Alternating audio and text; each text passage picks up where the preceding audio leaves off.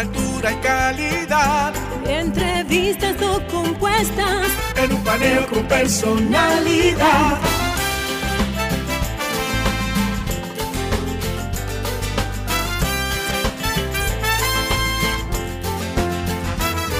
Un paneo con habilidad. Encuentro e interrogatorio. Un paneo con agilidad. Para lo importante y notorio.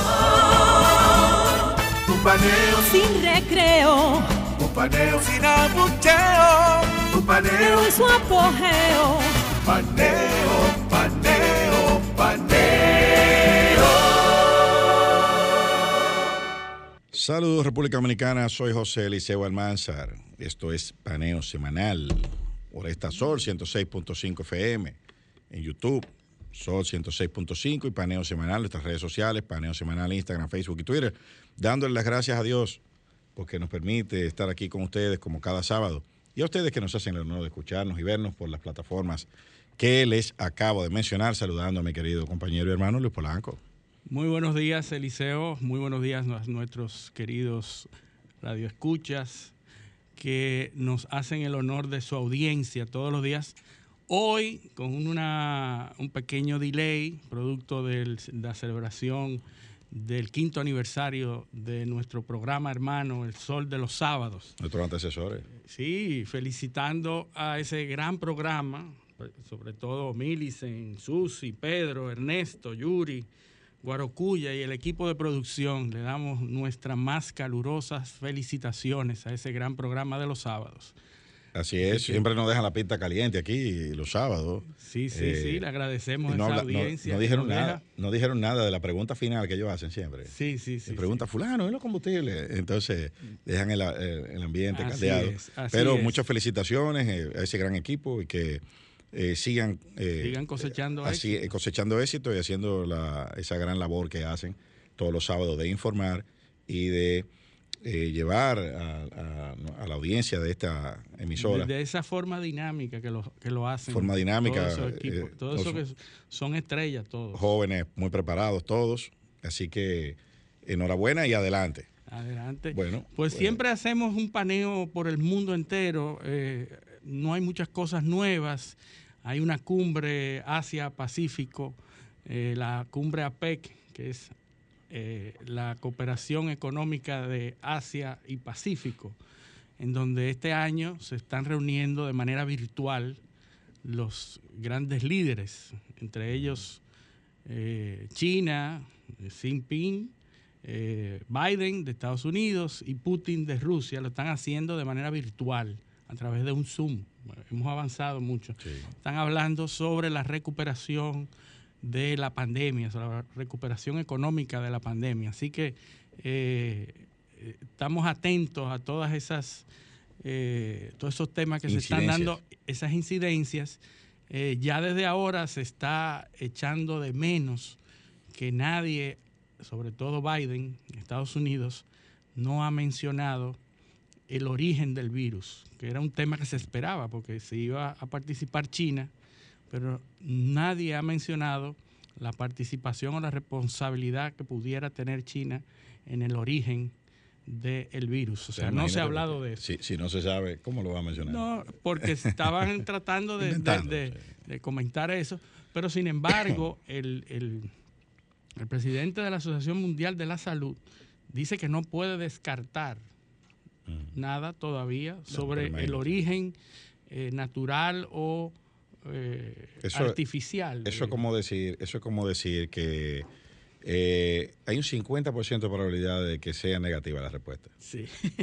O sea, Así es. es lo mismo, es, lo mismo. Es así. Es, es positivo o negativa. El 50% de posibilidad de que sea negativa. Bueno, ahí, ahí Lo lo, sabremos eh, en el futuro, a O lo no lo mejor, sabremos. o no lo sabremos, Sí, ¿verdad? claro. Y, y lo importante es que un evento como este requiere que los grandes líderes se preparen, y eso es lo que se está hablando en esa cumbre Asia-Pacífico, de la preparación que debe tener el mundo para otras posibles ocurrencias de eventos parecidos.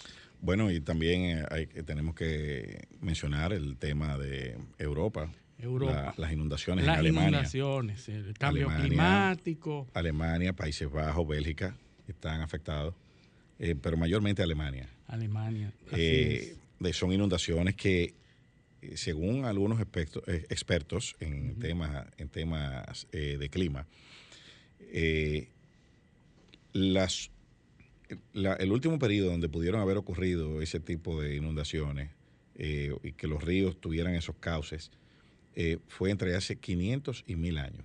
Sí. O sea, están tratando de, de ubicar ese, ese periodo. Sí, porque Ahí. hay, hay teóricos que sus- sustentan la, la- la- miles de desaparecidos, Sí. varios, va- pasan de 100 ya los muertos.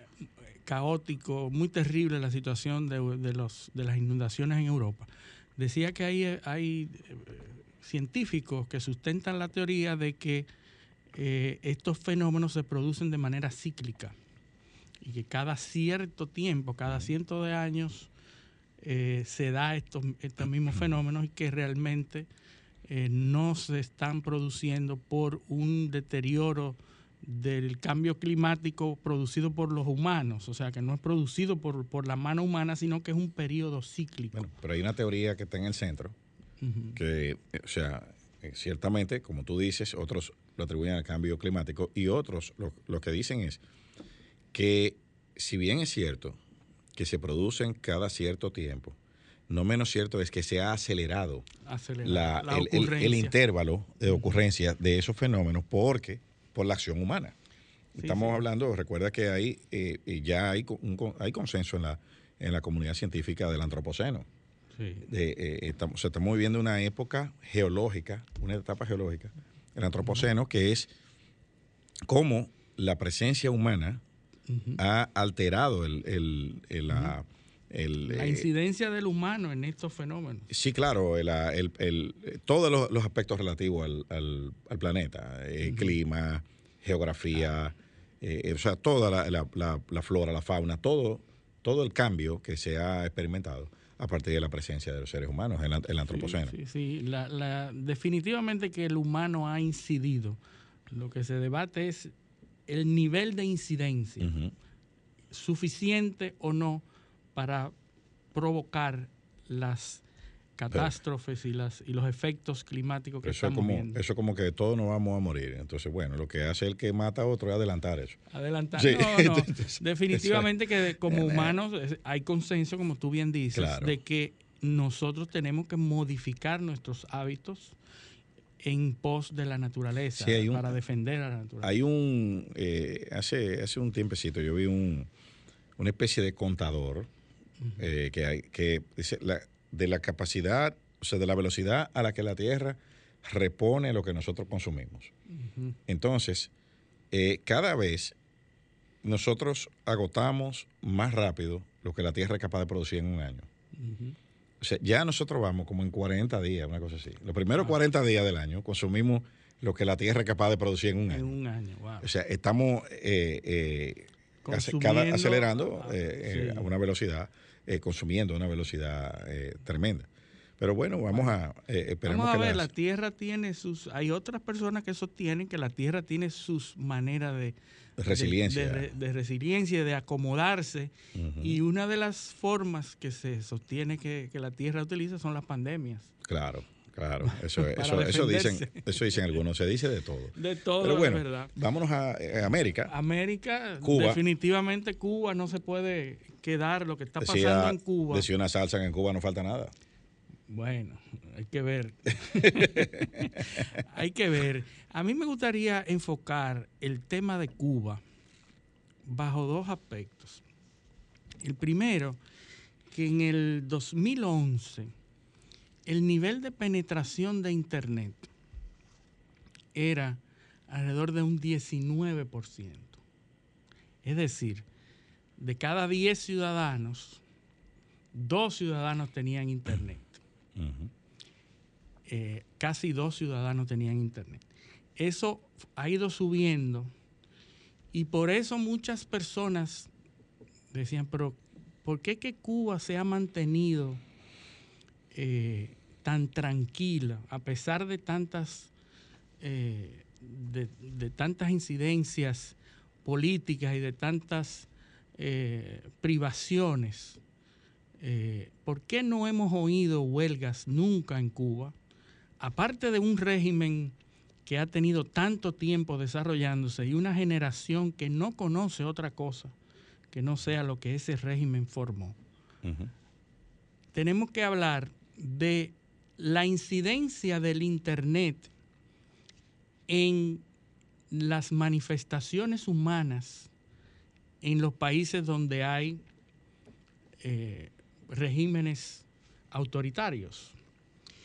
Y decía yo que en el 2011, del 2011 al 2019, la penetración de Internet subió un 30%, pero del 2009, 2019, pasando por el 2020, que es una época de pandemia, se incrementó y llegó a un 68% de penetración del Internet. ¿Qué quiere decir esto? Que de cada 10 ciudadanos, casi 7 ciudadanos tenían Internet. Si nosotros nos ponemos a ver, el incremento ha sido considerable. Sobre todo en época de pandemia, donde el uso del Internet se masificó, porque no había otra manera, incluyendo en países como Cuba, en donde los medios de comunicación están eh, encadenados. Pero en 2019 ocurrió otro, otro aspecto y es que se liberalizó la importación de aparatos tecnológicos de redes. Por ejemplo, era ilegal para cualquier ciudadano de Cuba tener una, un router de internet en la casa o en el comercio. Eso era prohibitivo, era fuera de la ley. ¿Y cómo lo hacían? Lo hacían, bueno, restringiendo la importación de esos equipos, no se podían importar. Y yo recuerdo en, los, en el año 2000, 2001, 2002, me tocó trabajar eh, en la Embajada Dominicana en Cuba todas las peripecias que tuvimos que hacer para dotar de internet a la embajada, a la embajada dominicana, al punto de nosotros considerar un enlace satelital para poder enlazar la, embajada dominicana con nuestra Cancillería. Y cuando fuimos a ver los satélites y los equipos satelitales, tenían que tener un permiso especial de la presidencia y hasta consideramos hacerlo por valija diplomática para que no tuviera ni siquiera que pasar por las por los controles, por los de, controles de aduanas y, eso.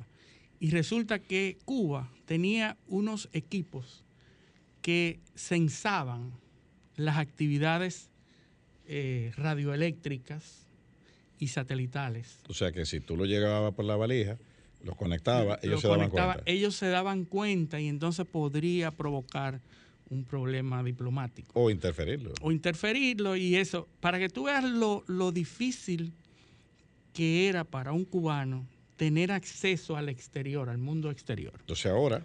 Entonces a partir del 2019 se liberaliza eso, se extiende el Internet, se permiten esos equipos de, de redes y de routers que son los que posibilitan y masifican, se extiende el uso de los móviles y de las redes y entonces, luego de la pandemia, ocurre lo que está ocurriendo. En noviembre del año pasado, el 24 de noviembre, hubo ya otro intento de protesta, otros, otras protestas con artistas cubanos que se resistieron al encierro y que estaban protestando por las condiciones. Le aplicaron, le aplicaron eh, al régimen la misma estrategia que usaban los, eh, que se usaba en, la antigua Unión Soviética. Eh, hemos dicho aquí que el autor de eso es Billy Munzenberg, que fue el, ideólogo de los manifiestos intelectuales. la, ciencia de la propaganda Sí, sí, el, inspirador de Goebbels. O sea, Goebbels copió, de eso. y, lo fusiló también. la gente no sabe que el na- a veces uno habla de los nazis, pero lo- eh, eh, la ideología de los nazis copia de la incipiente, del incipiente marxismo-comunismo que se que, estaba dando. lo que copia son los, los métodos de propaganda. los métodos de propaganda, pero reacciona contrario a, la- Claro. a las, a las creencias, porque los Y- nazis son nacionalistas socialistas, de ahí que viene el nombre. Nazi, Partido Nacional Socialista. Nacional Socialista, de ahí que vienen los nazis, porque uno habla de nazis y los relaciona con las matanzas judías, no, no, no. pero no. los nazis son nacionalistas socialistas. Entonces, Lo que, eh, lo que, lo que, lo que te digo eh, pa- para, para que eh, no salirnos mucho del punto, esa, esa, ese control de la propaganda es lo que Gramsci elabora como ya una teoría de la teoría de la hegemonía, la hegemonía manual. cultural. manual, Eh, eso, eso viene, eso viene de ahí, es un, es un triángulo que tiene que hacer ahí. así es. Pero fíjate que surge eh, este aumento en el, en el uso del Internet Control de narrativa. en el, en, el, en el tráfico del Internet. Y eso facilita que a través de las redes incipientes y crecientes cada vez más, se eh, suscite ese, am- ese ánimo que, que hemos comentado mucho en, en este programa sobre las teorías de, de Le Bon, de la masa. Gustave Le Bon. Gustave Le Bon, que habla de las masas y de cómo se comportan las masas, la psicología de las masas, la multitud psicológica. Bueno, Esos mira, son eh, eso- anótate eso ahí en tu cuaderno. Porque eso lo vamos a hablar con el invitado cuando venga. Sí, La co- sí. el- el- los dos dominicanos. cómo, los dos dominicanos. traerlo a- aquí a República Sí. Dominicana ese comportamiento de la, de, los dos dominicanos, el dominicano solo y el dominicano en grupo. en grupo, completamente diferente. Eso es. es así. Pero fíjate que ahí eh, se le sale de la mano y se logran concitar. Porque hay que decir que Gustave Le Bon comienza a estudiar este fenómeno a finales de, de los 1800, principios de 1900, cuando es cuando comienza a ser incipiente la radiotransmisión, lo- lo- Después, lo- de, después de Marconi. después de Marconi, De cuando comienza la radio. Entonces, un elemento que transmite y que propaga información. Imagínense ahora, eh, cuando ya tú puedes hacer de doble vía. Pero Los nazis de aquel momento, porque es interesantísimo este tema, eh, incluso los nazis, para facilitar su metodología de propaganda, su- su- subvencionaba los radios y se los hacía asequible a la población para que todas las personas tuvieran acceso a un radio, a un equipo de radio, para entonces a través del radio enviar sus, Claro. sus mensajes de Y de- propaganda. y después vino el cine. Y entonces, a través de todos estos métodos, se controlaba la narrativa y se, y se hablaba de todo esto.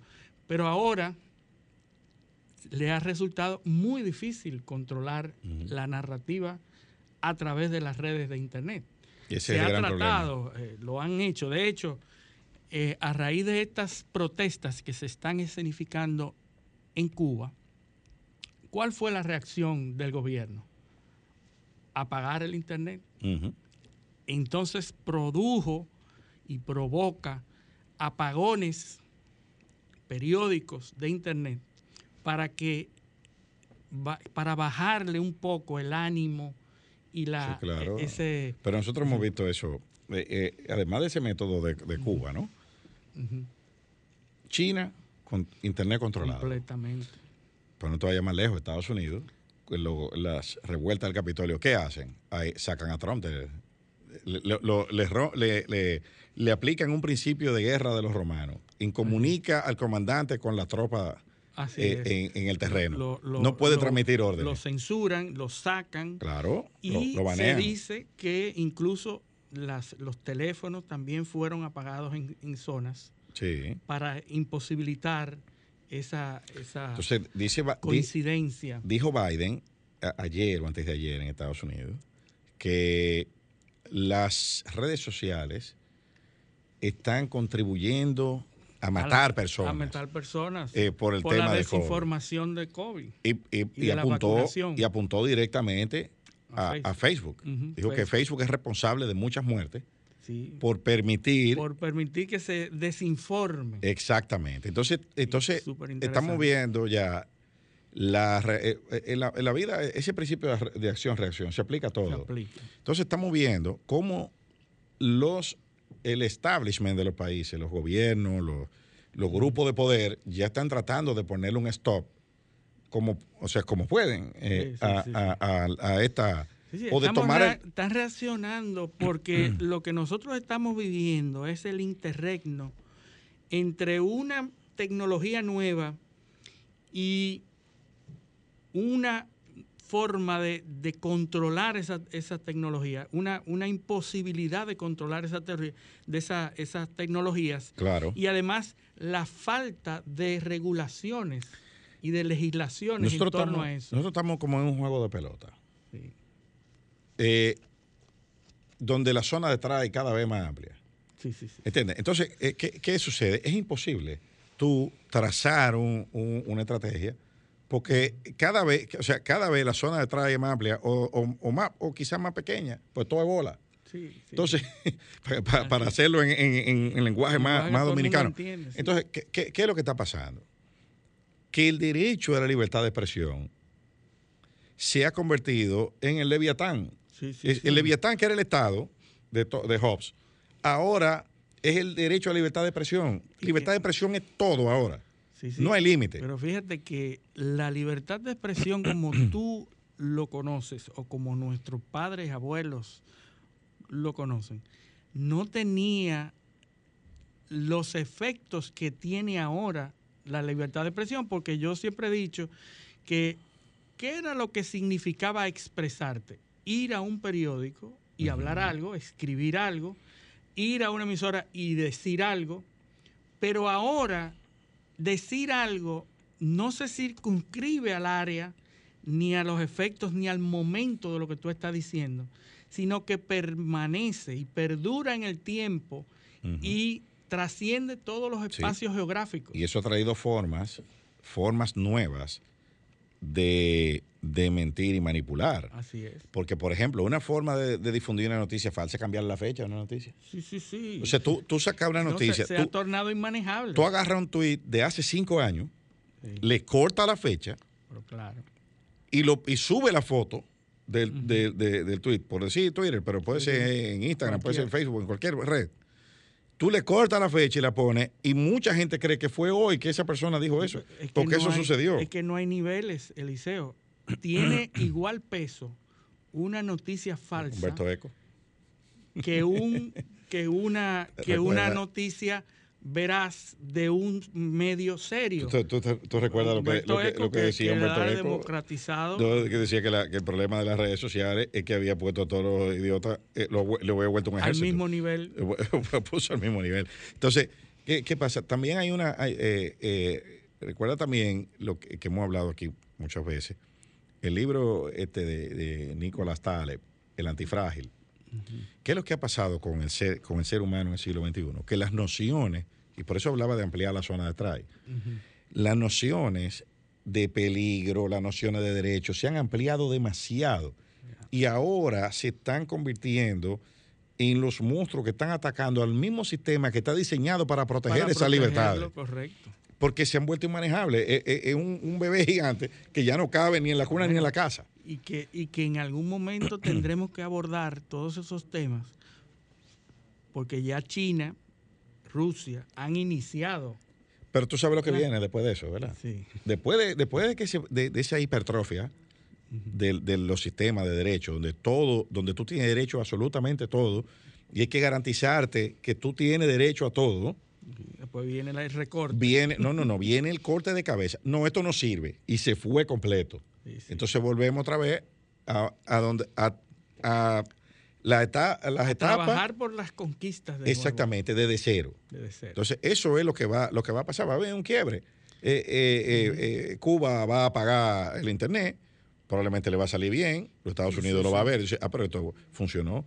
Hay que empezar a pagar internet Vamos Bueno, a pagarlo escondido y después ver- vamos a hacer una ley. la forma, porque bueno, la- No, no, los, no. los regímenes que, que hacen eso, Irán, No, no, no. Corea del Norte, Cuba, tienen, aquí yo voy a traer otro tema interesante, que es el asunto de poder controlar a esas plataformas. ¿Cómo se controla la plataforma? Ahí viene. Porque Cuba tiene la facilidad de que maneja Ectesa, que es la- la- la empresa de telecomunicaciones que maneja el Internet, y tiene Cubatel, que es que la, maneja la red móvil. Pero el Estado es dueño absoluto de esas dos empresas. Y por ahí es que llegan y todas las, todas las telecomunicaciones el mundo exterior a través de las fibras ópticas y, y los enlaces submarinos. Ellos lo pueden hacer. Ahora, ¿están los estados preparados para hacer eso en un momento en que se necesite? Es una buena pregunta. Entonces, hay que ver, porque nosotros en República Dominicana estamos eh, en, en unos momentos importantes para la eh, revisión de todas las leyes, sobre todo la ley de, de la gestión de la ciberseguridad. hay, hay que ver qué dicen los tratados internacionales. de las telecomunicaciones, la ley de, de delitos y crímenes de alta tecnología, etcétera. Estamos en un buen momento para revisar todas estas leyes que parecería que se están quedando atrás. Sí. Sí, sí, ver. porque las leyes, las leyes tienen, bueno, es que el destino de la ley es quedarse atrás, Sí, sí. porque eh, la- la- por las limitaciones del lenguaje solamente, una ley, una ley queda obsoleta, sí. porque tú estás tratando de definir cualquier situación que se dé en torno a un hecho que la ley quiere regular. Entonces, eh, eh, eso es una discusión muy profunda, qué tú quieres prohibir, qué tú quieres regular, cómo tú lo defines, quién Sí, lo y- hace, y cómo cambio- lo hace. El cambio de significado de las palabras a través del tiempo. Exacto, la ley va la detrás. interpretación de No, no, eso a- al momento. Y todos los que hemos hablado de todos los, los- problemas de- del español, de polisemia, sinonimia, metonimia, eh, sinecdos, que, o sea, todo eso son, son temas que, que- que van en las leyes y que dificultan el- el- la, el- la puesta en práctica de las Puesta mismas. Y la, y la vigencia en el tiempo, sobre todo. y, y los controles a, Pero-. Eh, eh, Luis, tenemos que venir al, al- al patio. En el patio hay muchas noticias. Hay más, eh, hay más noticias que, que en el plano internacional. Bueno, Eh, vamos a empezar por el aumento salarial. ah, sí. el Aumento aumento salarial que fue anunciado. Ya no vamos a entrar en detalle de, de cuánto fue ni dónde. La gente ya ha oído Lo- bastante. Lo que yo, lo que yo sí quiero analizar es, y, y- y para mantenernos en el tema de las comunicaciones, es que a mí me parece do- dos críticas constructivas, se puede decir. Número uno, no entendí por qué el presidente anunció eso. Él. Porque eso no, eso, eso eh, no se estila que se haga. Eso es el Comité Nacional de Salario, que tiene su estructura de Bueno, comunicación que las que funciona. comunicaciones están cambiando, Eliseo. Bueno. Ahora, ahora los gobernantes Bien. gobiernan a través de sus cuentas de Eso- redes sociales. Eso está muy bien. Perfecto. Eso no está ni bien ni mal, eso está. Es un fenómeno No. de actualidad. Ahora bien, como es el presidente que lo está anunciando, yo entiendo que hay que tener cierto cuidado con el contenido de los mensajes. Porque Mm. tú no puedes exponer a un presidente a que, a que se le cuestione y se le enrostre con números un mensaje que le está dando. Se supone que el presidente, el discurso del presidente cierra ya cualquier debate sobre el tema. Pero aquí lo que estamos viendo es lo contrario. Es que cuando el presidente ha- habla se abre el debate. Entonces, decir que aquí se aumentó el salario en un 24% no se corresponde con la verdad. Bueno, tú, tú recuerdas lo que pasó durante el gobierno de Donald Trump, ¿verdad? Y parecería que Donald Trump abrió La esa línea. manera de gobernar, en donde lo importante es que se aumentó.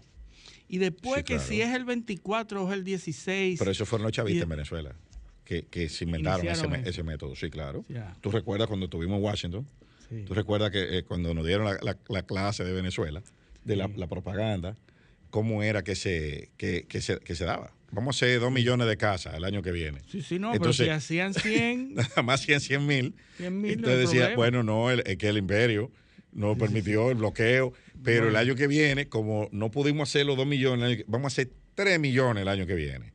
Y entonces eh, eh, de- descolocaba un poco a la oposición, porque lo que se- la oposición se pasaba ese año diciendo que era mentira, que no habían hecho los dos que no millones. habían los dos millones, pero- pero ya anda por tres el otro. El otro. Tú ves, Entonces, Pero, Pero- hay que ver qué es lo que llega realmente a la población. Si la población está, por ejemplo, el 24, yo no sé cuántas personas comienzan a calcular si es el 24 o es el 15 o es el 14 y, y se queda solamente con la idea de que aumentaron.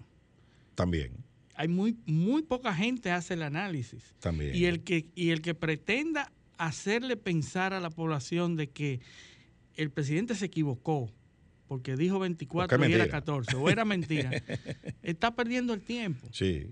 Porque sí. la población general lo que entendió fue que se aumentaron. Sí, no, la- yo y creo. yo no sé dónde, cómo fue la cosa, pero aumentaron. Sí, yo, exactamente. A mí- ¿Y a ustedes aumentaron? No, a mí no, pero, pero, pero, pero aumentaron. Aumentaron. Ves, esa, esa es la. ¿Y, qué? ¿Y cómo yo, fue? yo lo que creo, yo lo que creo que lo inteligente para los que se oponen al gobierno y los que lo atacan sería decir, bueno, aumentaron, pero igual no te alcanza. No te- Eh, ¿entiendes? ese mensaje, yo creo que la gente lo entiende, lo entiende Sí, más. Ahora, hay que, hay que aterrizar la. ahora hay, hay una masa crítica. Sí.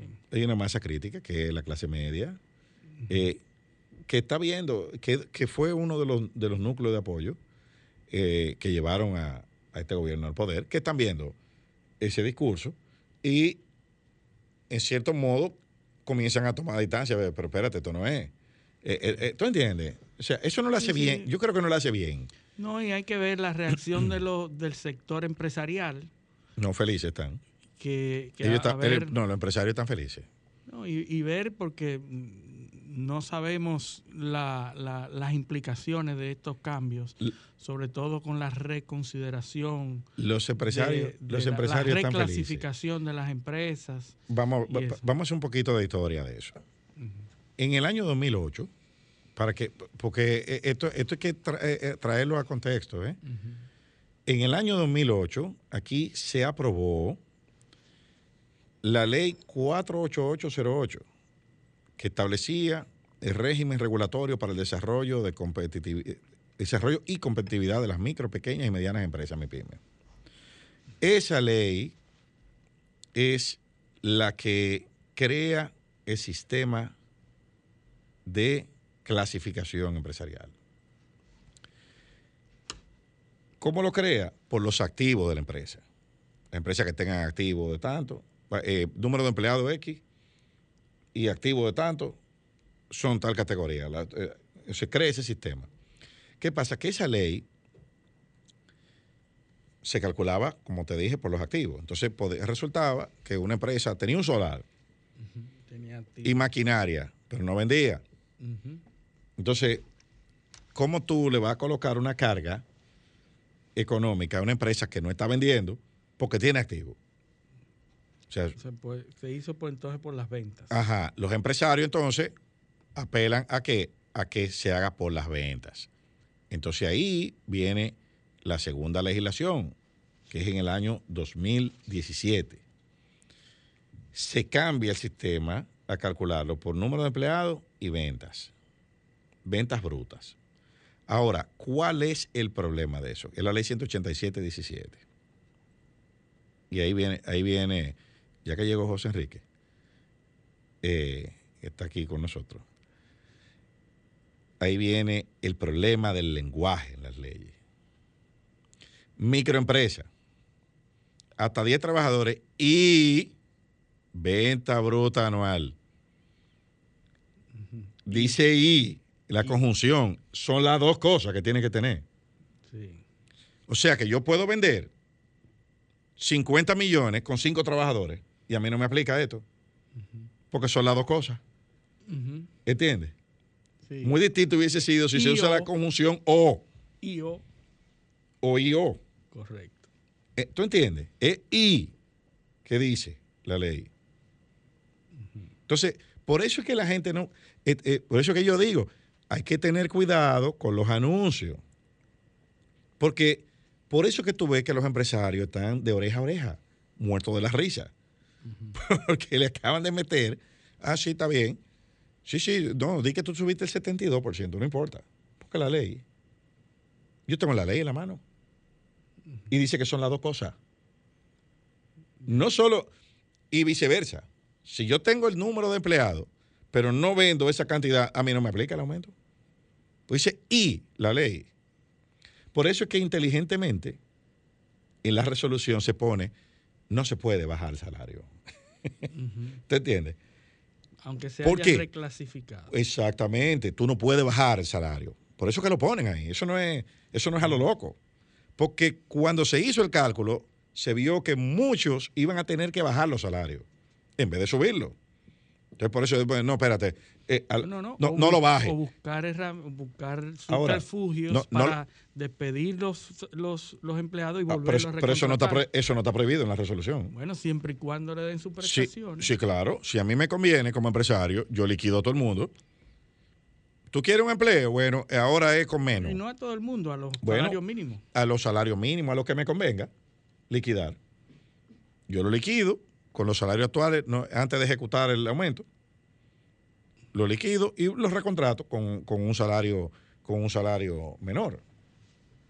¿Entiendes? O sea, ahí hay muchísimos rejuegos y por eso que los empresarios están tranquilos. El primero, primero que salió fue el presidente del CONEP a decir, no, sí, eh, había que subir el salario. O sea, ahí salió todo el mundo. Eh, eh, por ejemplo, Pepe Abreu, cuando le preguntan, dice, bueno, no era lo que nosotros queríamos, pero por lo menos eh, cubre lo que es la inflación. Claro, la inflación acumulada en este año va en un 10%, el aumento fue un 12%. Los- Pues, Entonces, esta ley, la última que estoy hablando, 187-17, ¿qué pasó? El Comité Nacional del Salario se convoca cada dos años. Ya ese año, esa ley fue aprobada el 28 de julio. El Comité Nacional del Salario se convoca en junio. Se aprobó el aumento ese año sin la ley. Cuando llegó el 2019, había que aplicar esta ley, que ya estaba vigente, la 187-17. Pero ¿qué pasa? se llega a un acuerdo, gobierno, trabajadores, empresarios, dice, bueno, vamos a subir el salario sin aplicar la ley. ¿Qué sucede? Que los empresarios van al Tribunal Superior Administrativo y consiguen una sentencia para que se ordene cumplir esta ley cuando se convoque al Comité Nacional del Salario la próxima vez. O sea, ahora en 2021. Entonces, esa reclasificación no es un acto magnánimo del gobierno y fruto de la voluntad gubernamental. Es cumpliendo una sentencia y una ley que ya lo ordenaba hacer eso. So- Entonces, por eso que te digo que hay que tener cuidado cuando uno pone a los presidentes a decir cosas, porque te arriesgas a que te salga, eh, o sea, te, te- Sí, sí. te argumenten de esta forma. Como tú dices, la gente no... Sí, no, y que sea, y Realmente- que no, sea realmente una, eso. una- un mandato de, una decisión y que, y que sea del gobierno, pues es irrelevante. El Exacto. presidente políticamente lo va a decir. Y por último, con, con relación a ese tema, según las estadísticas de la, de la TSS, Boletín Mensual de Mayo, que es el último que he publicado, el salario promedio en las empresas grandes, de- o sea, las de más de 150 empleados aquí, ¿tú sabes cuál es? 30 mil pesos. Ahora yo te pregunto, ¿se va, ¿cuántos empleados van a, de las empresas que queden en la categoría grande, de empresas grandes, cuántos empleados van a ser impactados por este aumento? Si ya ganaban 30 mil pesos en promedio. Promedio. Si de- la de 51 a 100 empleados ganaba, ve- ganan 26 mil pesos, ¿cuántos van, a, ¿cuántos van a ser impactados por el aumento? Porque ya, gana- ya ganan más en promedio.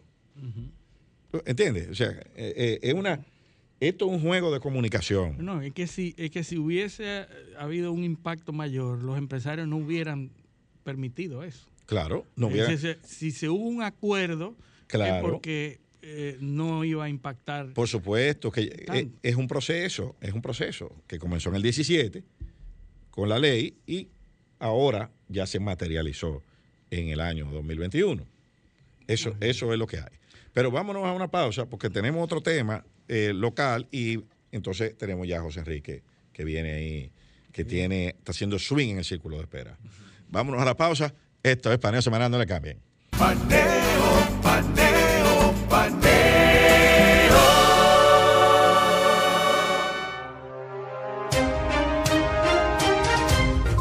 ahora un breve informativo internacional de La Voz de América y RCC Miria. Expertos en Cuba aseguran que protestas como las ocurridas en los últimos días y que ya han dejado al menos un muerto no se habían visto en seis décadas de gobierno comunista. Y en Miami las protestas también continúan. Alonso Castillo nos tiene los últimos detalles. Las manifestaciones sin precedentes que se han venido desarrollando en los últimos días en Cuba continúan movilizando a la comunidad cubana en Miami. Ayer la autopista Palmetto Expressway fue cerrada ya que un grupo de manifestantes marchó hacia la carretera. Yo nunca había visto cosas igual en mi país. Los últimos 62 años han sido una dictadura. Los problemas sistémicos de Cuba, como la escasez de alimentos y medicinas, se han agravado con la pandemia del coronavirus, le dijo a La Voz de América el doctor Andy Gómez, quien fue el director del Instituto de Estudios Cubanos y Cubanoamericanos de la Universidad de Miami. No hay oxígeno, no hay hospital, no hay cama, no hay medicamento, por falta de los derechos humanos, respetar los derechos humanos, por falta de la libertad. Mientras tanto, en la nación caribeña, un enfrentamiento entre manifestantes ocasionó, según dijo el Ministerio del Interior de Cuba, la muerte de un hombre. Esto que está ocurriendo no es beneficioso a ninguno, ¿entiende? ¿Por qué? Porque todos debemos luchar por la paz. Las redes sociales, además de ser efectivas para comunicar, son una herramienta que le han abierto los ojos a la juventud cubana, afirmó el académico. ¿Cómo vive el resto del mundo? De las contradicciones de la ideología marxista que les enseñaron en la escuela, que yo te diría, Alonso, la mayoría del pueblo cubano ya no cree en esa ideología. El ministro de Relaciones Exteriores de Cuba, Bruno Rodríguez, señaló al gobierno de Estados Unidos como el responsable de las manifestaciones. Se ha estado llamando convocando, instigando al estallido social. Las autoridades estadounidenses negaron estar detrás de las protestas y pidieron evitar la violencia en contra de los manifestantes. Alonso Castillo, Voz de América, Miami. Escuchaste un breve informativo de la Voz de América y RCC Miria. Son 106.5. Paneo, paneo. Seguimos ese espacio paneo semanal por esta Sol 106.5 FM. También en YouTube, en el canal de Sol 106.5. En nuestro canal Paneo Semanal, en nuestras redes sociales, Instagram, Facebook y Twitter, Paneo Semanal. Entonces, antes de entrar con José Enrique, porque a José Enrique lo, lo tenemos, pero para cosas de relevancia. José Enrique, hoy es sábado, pero José Enrique es un invitado dominguero. hombre, que, hombre que domina la palabra. Los pantalones cortos y. Exactamente, una vaina light, tú sabes. Eh, eh, sí, sí, sí. Pero tenemos que hablar un poquito del presupuesto complementario. Uh -huh. Preocupante lo que está en ese presupuesto complementario. ¿Por qué? Bueno, 8 mil y tantos de millones de pesos aumento a la transferencia a la CDEE. -E -E. Sí. Es uno de los mayores receptores. Son 85 mil millones el incremento, total, el incremento total del gasto. De esos 85 mil millones, 40 mil millones van al sector salud. Pero oye cómo se desglosa. Es obvio que el sector salud, ¿verdad? Sí, sí, sí, claro. Pero oye cómo se desglosa eso. De los 40 mil millones que se le van a incrementar al sector salud, más de 31 mil son para el tema de la compra de las vacunas. Estamos hablando de algunos 500 y tantos millones de dólares.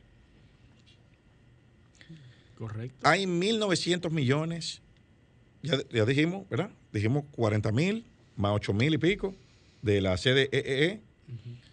Más 1.900 millones que van al Ministerio Público, a la Procuraduría General de la República, de los cuales 300 millones van a fortalecer el programa de investigación y demás.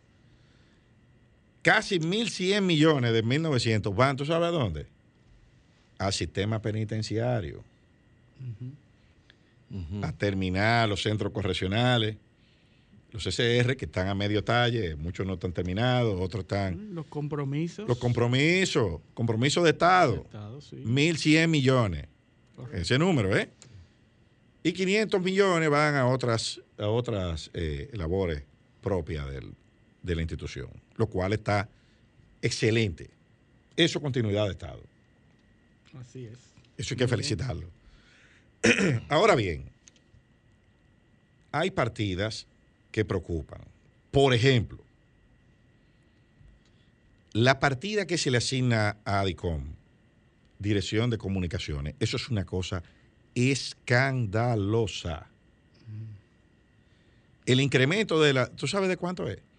782 millones de pesos es el incremento a la partida de ADICOM. La partida adicional que se le está dando. ¿Ustedes saben de cuánto fue la partida que se le aprobó en el año 2020 a DICOM? Completa, ¿eh? La partida que se le aprobó a la DICOM fue de 458 millones de pesos. Ajustado, ¿eh? O sea, después de los presupuestos complementarios, 458. La partida original del año 2021, déjame ver, la tengo aquí. Ajá. Atiendan, atiendan este número, señores fue de 896 millones de pesos.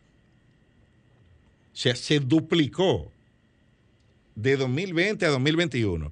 Y ahora en el complementario le están asignando 700, 700, eh, oh, me perdió. Ah, sí, 782 millones. Entonces, vamos a sumar. Vamos a sumar. De una calculadora ahí, Luis calculadora.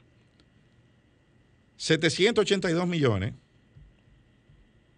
a trabajar con números redondos, un chin pero vamos a dejárselo así, para ayudarlo. Más 896 millones.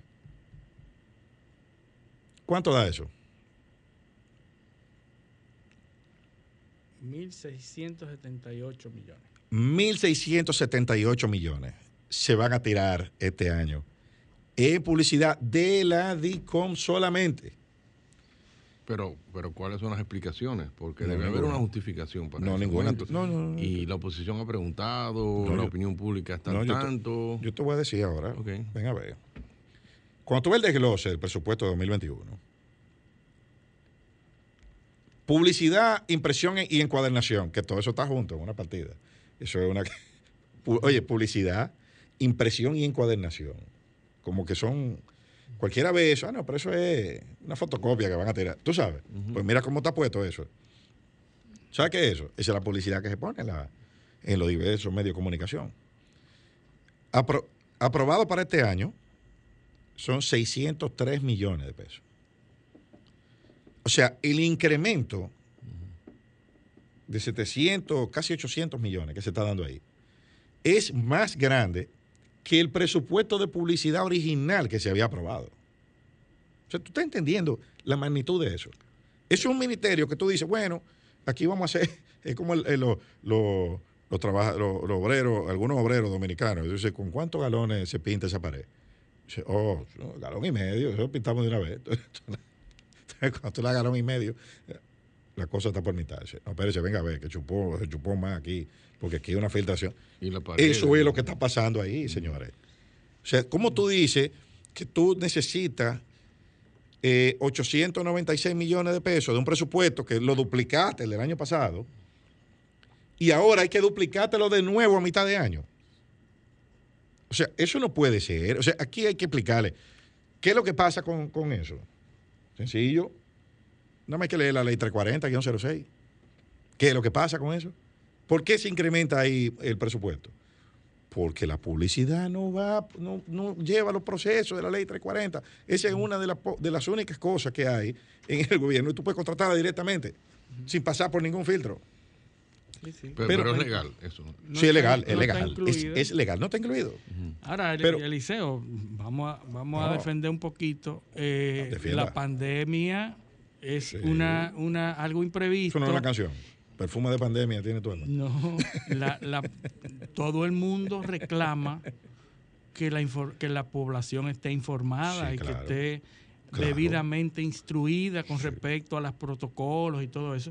Eso, eso es, imprevisible lo que tú vas a gastar en eso en función. Si tú pudieras preparar un, un, un presupuesto en un año pero tú no sabes la cantidad de información que tú tienes que cambiar y mover porque la población ahora no quiere la, vacuna porque la vacuna tienen un chip y cómo un gobierno tiene que lidiar con eso, con ese tipo de, informaciones. Yo no digo que, que está que, que se va a usar todo en las informaciones de la pandemia. Pero, yo te voy a decir una cosa. Eso pudiera ser explicar eso. Pero vamos a ver una cosa, espérate, espérate, porque, porque hay, hay cosas, hay cosas y hay cosas.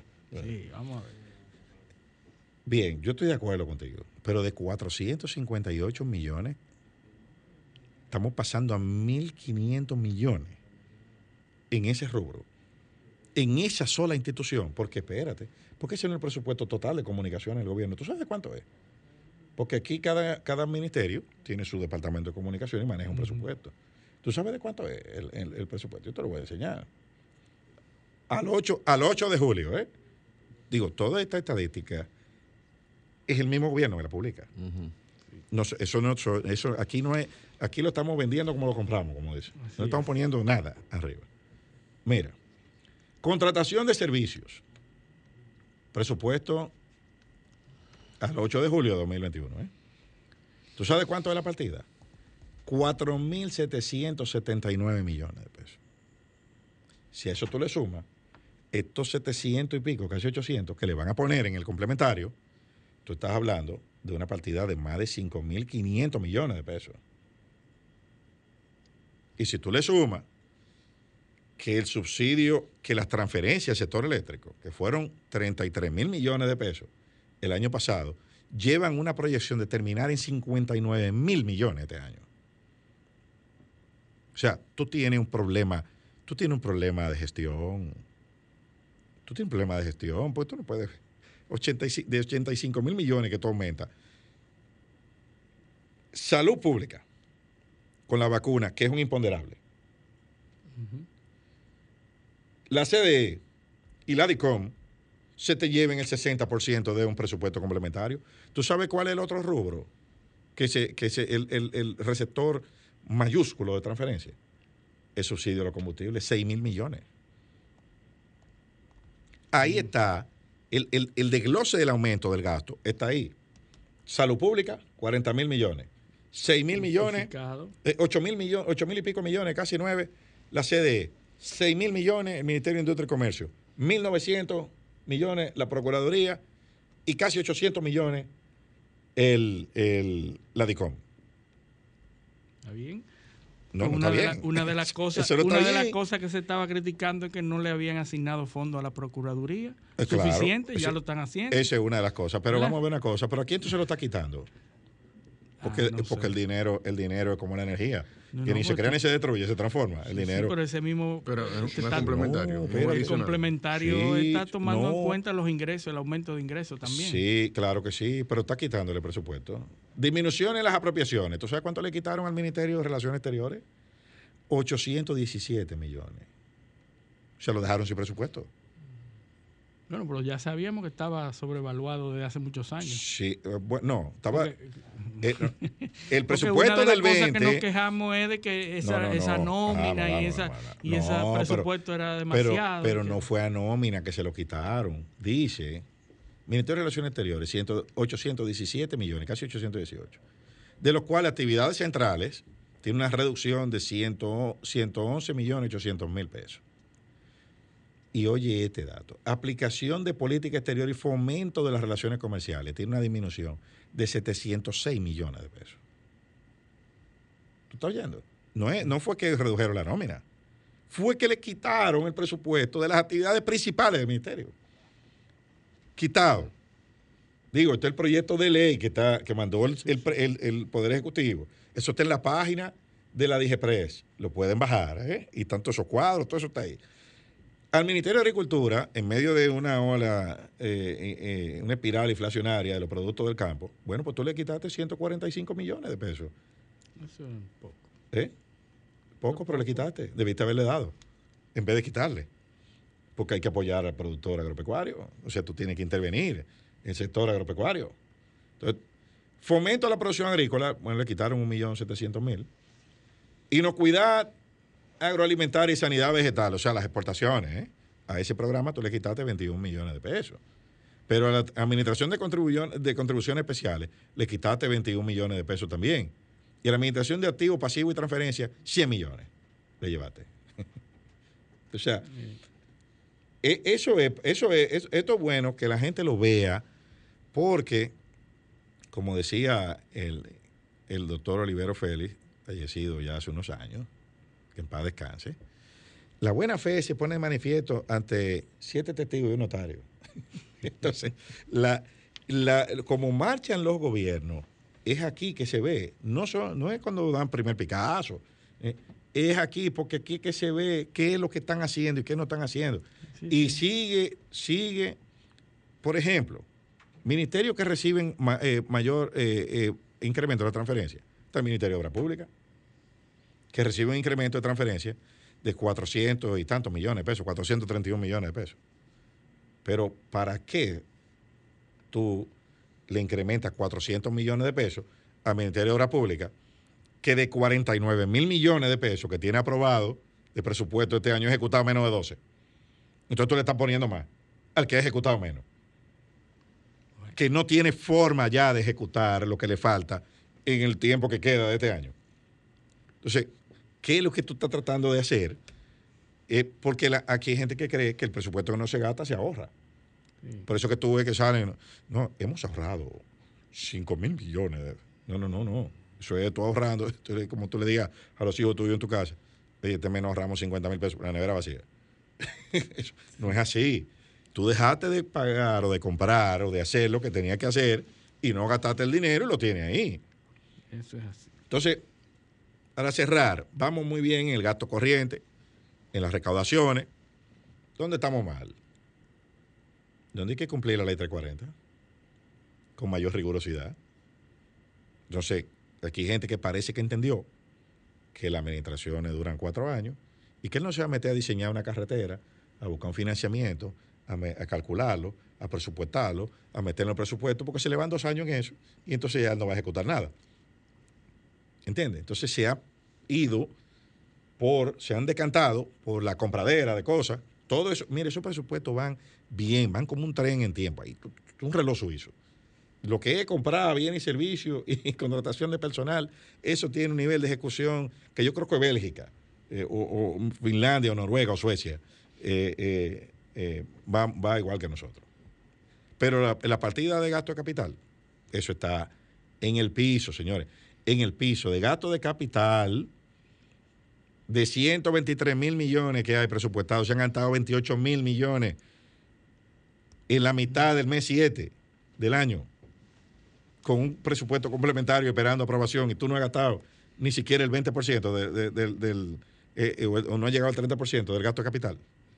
Mira, Eliseo, en el 96 a mí me tocó, eh, estando fuera en una, misión, en, en una misión en el exterior, recibir o entregar al gobierno del PLD, entregar la administración pública. Y el, los funcionarios reformistas que ya tenían 20 años gobernando, dijeron exactamente lo mismo que ahora dicen los PLDistas del PRM. que no saben, que mira cómo están haciendo esto, que no es, así, no es que se hace.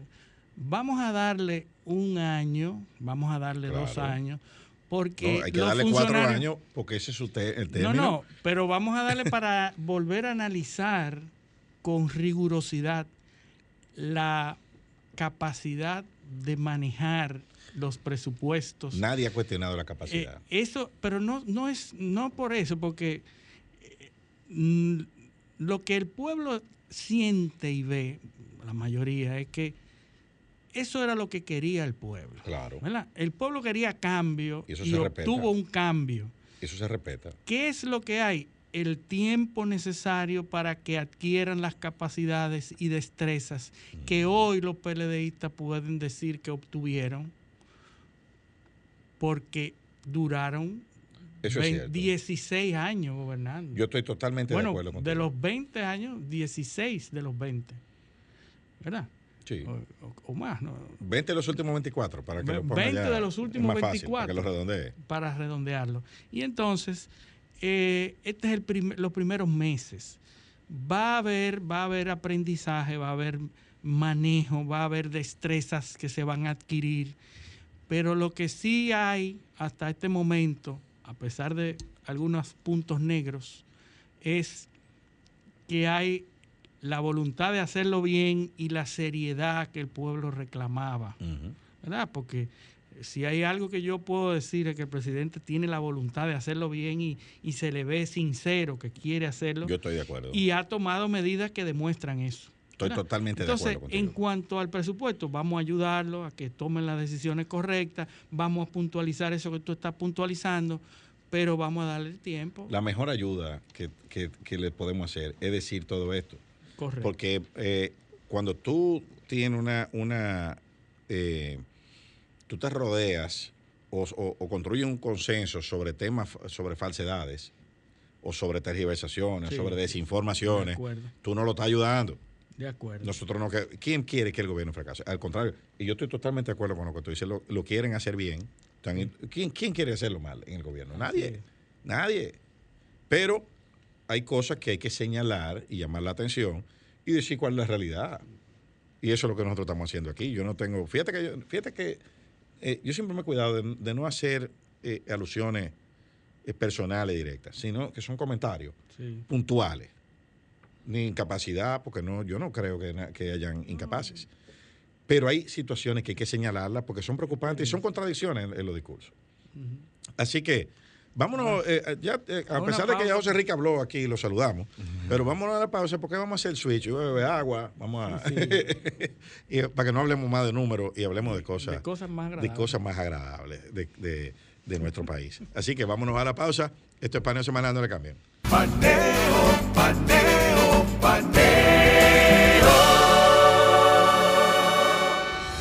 RCC Media presenta un mensaje preventivo contra el coronavirus.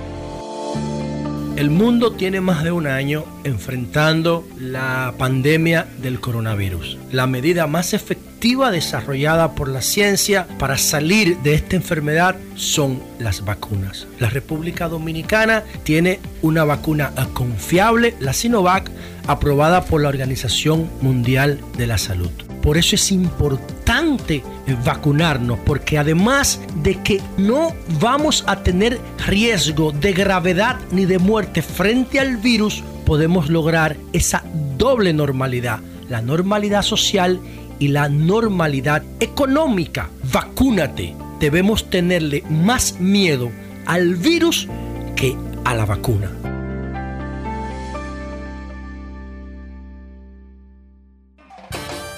Este lunes 19 de julio, quédate en casa, disfrutando y reviviendo los mejores momentos del Jet Set en una transmisión que no te puedes perder con el merengue del caballo mayor, Johnny Ventura.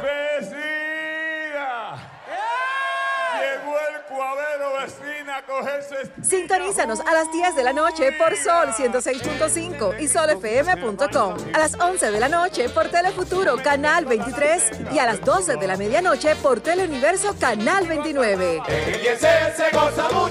Este lunes 19 de julio, Johnny Ventura. Quédate en casa con lo mejor del Jackson. RCC Media, la red de comunicación más completa del país. Disfruta todo el contenido exclusivo de nuestras emisoras y canal de televisión por nuestras redes sociales, arroba RCC Media RD y página web www.rccmedia.com.do. Dale like, comparte y comenta para ser parte de nuestra comunidad en las redes sociales. RCC Media RD. Noticias, entretenimiento e información a un solo clic. Sol 106.5, la más interactiva. Una emisora RCC Miria. Paneo, paneo, paneo.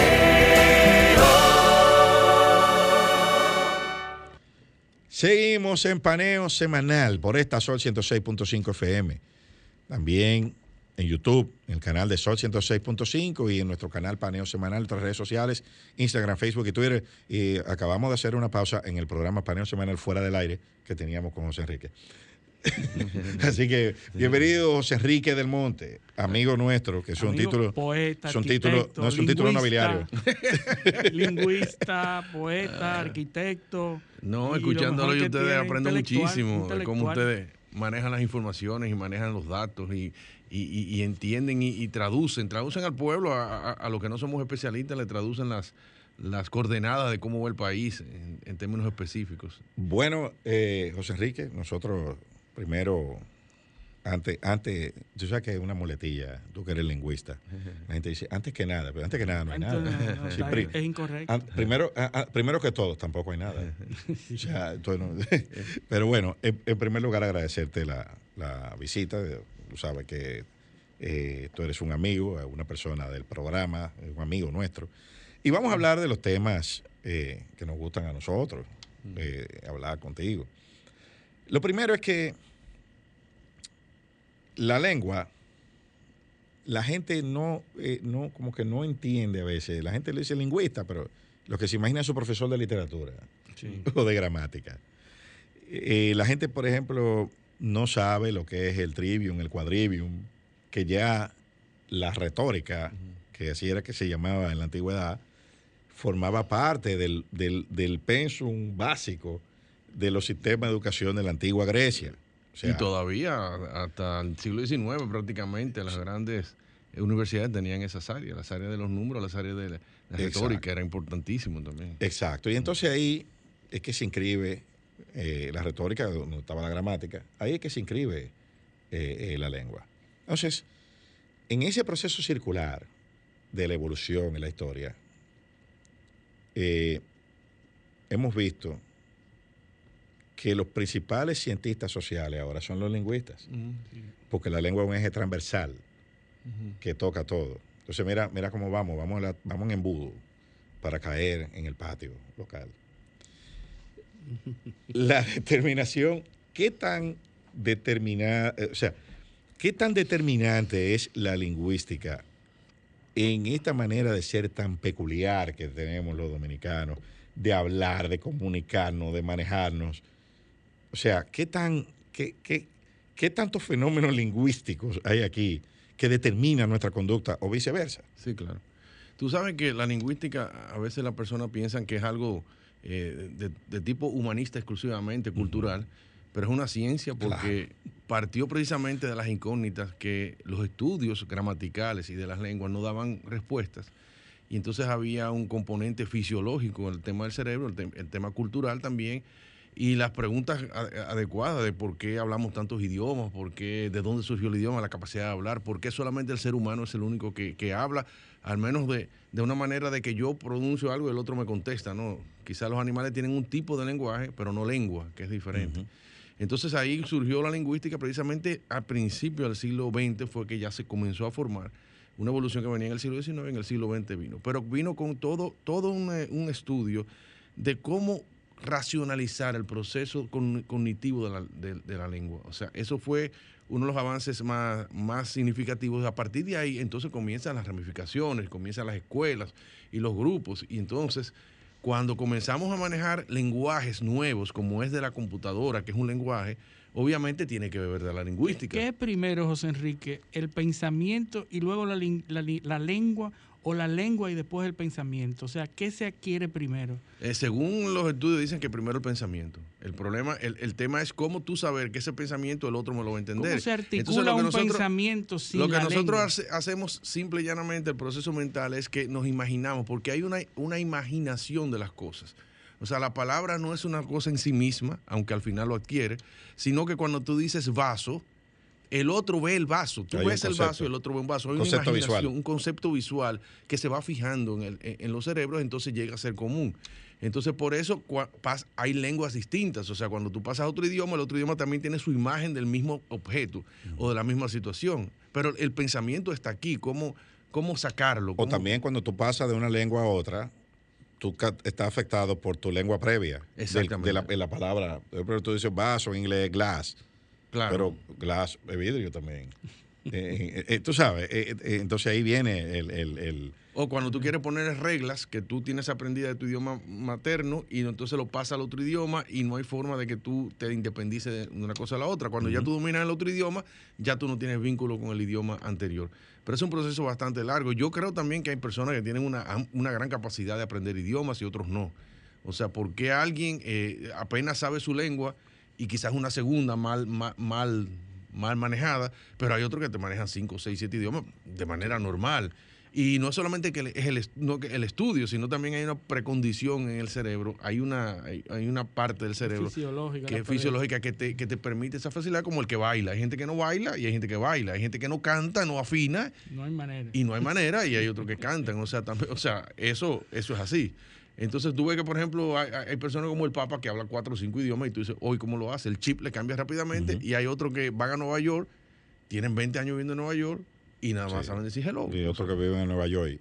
Exacto. Entonces, Y, es y- así. y piensan más los que manejan más léxico que lo que no que lo que no manejan más léxico. Piensa mejor, se articula mejor un pensamiento mientras más amplio es el léxico. Se supone que sí y se supone que son más destrezas porque tú tienes, tú tienes, tú puedes crear imágenes diferentes, mucho más enri- enriquecedoras y entonces tu comunicación es más amplia. Mientras más limitas eso, entonces te, esa, eh, hay, un, hay un freno en cuanto a tú demostrar, argumentar y, a- y que el otro acepte lo que tú estás diciendo.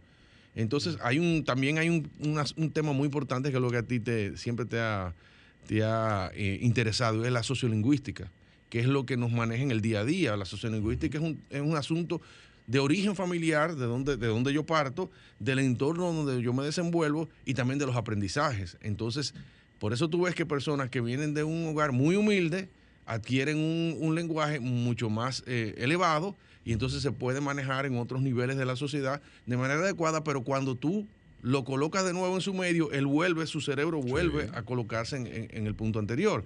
Entonces hay frases, hay, hay léxicos que no se usan en un contexto y en otro, y entonces dominar eso es muy importante. Yo siempre he dicho que nosotros, que tenemos un, un dialecto que es el dominicano, porque el español es la lengua madre de todos, pero cada país y cada región tiene su dialecto. El dialecto dominicano es muy particular y muy rico además. Eh, ese dialecto dominicano es el que todos nosotros tenemos en el cerebro y lo hablamos de manera natural.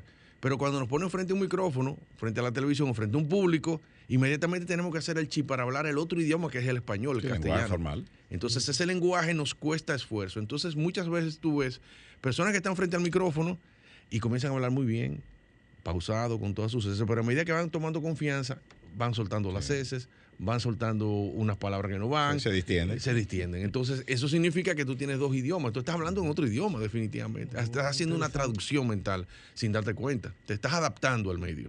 Sí, y una, un fenómeno que la, la última vez que estuviste aquí en diciembre eh, comentábamos es de, la, de lo recursivo que es el dominicano al hablar, porque con, con un tercio del vocabulario promedio de Latinoamérica, él dice de todo. Y también en, en esa, eh, es algo que no hablamos en esa ocasión. No, y también está el lenguaje, el lenguaje, el lenguaje no verbal, el Claro, lenguaje, el el lenguaje lenguaje físico, gestual. el lenguaje del movimiento de las manos, el lenguaje de la cara. Eh, o sea, No, y los tonos. Y los tonos, o sea, todo eso, todo eso influye. Y, y la, y, la, y la otra habilidad que tenemos nosotros, la creación de palabras, los neologismos. Ah, sí. O sea, aquí, aquí mensual sale una palabra, de que sea una canción de música urbana. El ya teteo, eso es una palabra. teteo Pero eso es, Eh, eso, entra- es- eso es riqueza, riqueza por lenguaje. supuesto, es, la- es- es habilidad. Nosotros nos choca porque es un choque eh, inmediato, pero en- a- al tiempo eso se va, o se va adaptando, se va asumiendo oficialmente, o va perdiéndose en el tiempo. Y se, Se- va, sí, se, va- se va a posicionar. va- Hay algunas que son de vigencia corta, Corta. Y otras se, se mantienen en- Exacto, en, el tiempo. Pero es una, es una habilidad. Y fíjate que ese, esa conducta o esa práctica de creación de palabras se da precisamente en los estratos donde hay menos educación. Que, o sea, no son los intelectuales los que crean palabras aquí. Pero Aquí- crean muletillas. Los intelectuales crean muletillas. Te dicen, pues, como estamos diciendo, pues, y siguen hablando, el pues no tiene que buscar nada ahí, pero tú ves que la gente tiene su muletilla. Y también hay otro, otro asunto que es la falsa, la falsa ver- eh, convicción lingüística. Es decir, tú estás hablando mal, pero tú, tú estás convencido que estás hablando bien. El dominicano es el único hablante del español que te conjuga el verbo forzar de manera distinta como todos los países lo conjugan, porque forzar y torcer se, conf- eh, se conjugan igual. Entonces tú no dices, eh, tórceme eso ahí, tórcelo. Tú dices, tuércelo. Tuércelo. Entonces cuando tú hablas de, de forzar, al dominicano te dice, fórzalo, no me Ajá. forces. Sí, no, yo- Eso, y tú estás No- no convencido, force, no force. y tú estás convencido que estás haciendo lo correcto. Fulano es lo que esté forzando. Y entonces es una falsa, una falsa verdad que tú estás asumiendo cuando es no lo fuerces. Pero difícilmente tú oyes en los estratos altos alguien decir no lo fuerces. Bueno, más que hoy un juego de pelota. Exacto. Forzaron, ah, forzado. Eh, ah, ah, no, forzaron en segunda. Eh, forzan en segunda. Eh, por el forced out. Eso es el, en inglés. derivado del inglés. y la creación de verbos, que aperturar. Ah, sí, claro. Agendar. Entonces tú, oye. no, y también otra muletilla, por ejemplo, problemática en vez de ser problema. O sea, la gente te dice, es una problemática, pero la problemática es un elemento que es una suma de problemas que es mucho más complejo y que no tiene una sola solución. pero entonces eso, para tú hablar correctamente, tú usas la palabra problemática cuando en realidad debe decir problema. Entonces son de las cosas que en el alto lenguaje, como tú quieres decir, se dan, porque no solamente en el, en, el estrato social bajo. Claro. El estrato social bajo es el que más se, disemina rápidamente, pero sin embargo, en los estratos altos hay mucho, mucho. Es, otra que usa mucho más, sin embargo. Exacto. Esa, esa, esa, es, esa es, común, muy, común, muy común. Y y los argumentos de autoridad en el lenguaje dominicano. Porque nosotros tenemos, nosotros somos una sociedad autoritaria. Eh, nos gustan mucho las señales de poder en el lenguaje, y aquí se manifiesta mucho. Eh, y sobre todo la autoridad intelectual. el, imperativo. Sí, los imperativos. Eh, eh, fulano, hay una, siempre hablamos, yo siempre te digo, yo necesito que tú me hagas un análisis lingüístico de la frase, es conmigo que tú estás hablando. soy yo que te lo estoy diciendo. O sea, soy yo que te, ¿sabes cuántas redundancias hay ahí? soy yo que te lo estoy diciendo. Que te lo estoy diciendo. Sí, ¿tú entiendes? todo, todo eso Todas esas son, son eh, eh, como eh, señales ¿no? de autoridad, de autoridad intelectual. Los latinoamericanos siempre nos, nos llama la atención de cómo nosotros decimos, ¿cómo tú estás? ¿Cómo tú estás? Cuando la mayoría dice, ¿cómo estás? Claro, porque, tú. Porque nosotros tenemos que usar el pronombre porque es la ausencia del plural. Nosotros, como no usamos las heces, la única manera de distinguir el, singular del plural es usando el pronombre. Ah. Entonces tú dices, ¿cómo tú? Ajá, ¿Cómo tú estás? Porque ¿Cómo debería decir, ¿cómo es la tercera persona? Exactamente. Si tú dices, ¿cómo, está? ¿cómo está? Entonces, como no vamos a decir la S, eh, como si fuera el otro. ¿Cómo está el otro? Pero entonces tú lo recalcas y dices, ¿cómo tú? Ah, Pero eso por, simplemente por el, exacto, para, para el singular, para el singular que tú estás usándolo. En vez de usar la S, el dominicano siempre trata de evitar la S. Cuando ya no es posible, tiene que decir sapo, tú vas a decir sapo. Pero si tú puedes evitar la S. Dice maco. bueno, es posible, es posible. Dice maco. La S es el enemigo del dominicano. ¿Por, qué Solo En, una frase que no, en dos frases que yo mantengo que cualquier dominicano te mete la S siempre. Cuando tú hablas de mis hijos. Ah, mis hijos. Mis hijos. O sea, esa S. Los, ojos, los, ojos, los ojos, los ojos. Los ojos. Los ojos. También, O sea, esas son dos frases que la S la meten. La no, y, la, y la S, y la S arrastrada cuando tú quieres, cuando tú quieres significar algo. Eh, que es muy eh, duradero. Sí, que es larga. Tú, la, tú, tú alargas la S. Eh, ¿Cómo es el, el, el ejemplo que poníamos? Jamás. Jamás. Entonces, porque eso viene como con una, con una coreografía de la cara. Jamás. Por aquí no me vas a ver jamás. jamás mientras más extendida la S, más tiempo vas a ver sin verlo por ahí. Sí, sí, porque tú estás. Eh, cada, cada, segundo la S es como un año. Sí, sin ir por ahí. Sí, sí, sí, sí. No, y, y, también, y también esos argumentos, esa frase, nunca en la vida o sea, pues, porque le gusta, tú sabes. Nunca eh, en la vida. Sí, y la, nunca ya es suficiente. Sí, nunca en la vida. Pues, si es nunca, ¿cuándo, ¿cuándo van a hacer? No puede eh, ser en la muerte. Sí, totalmente gratis. Esa es otra. Hay cosas que son parcialmente gratis. Completamente lleno.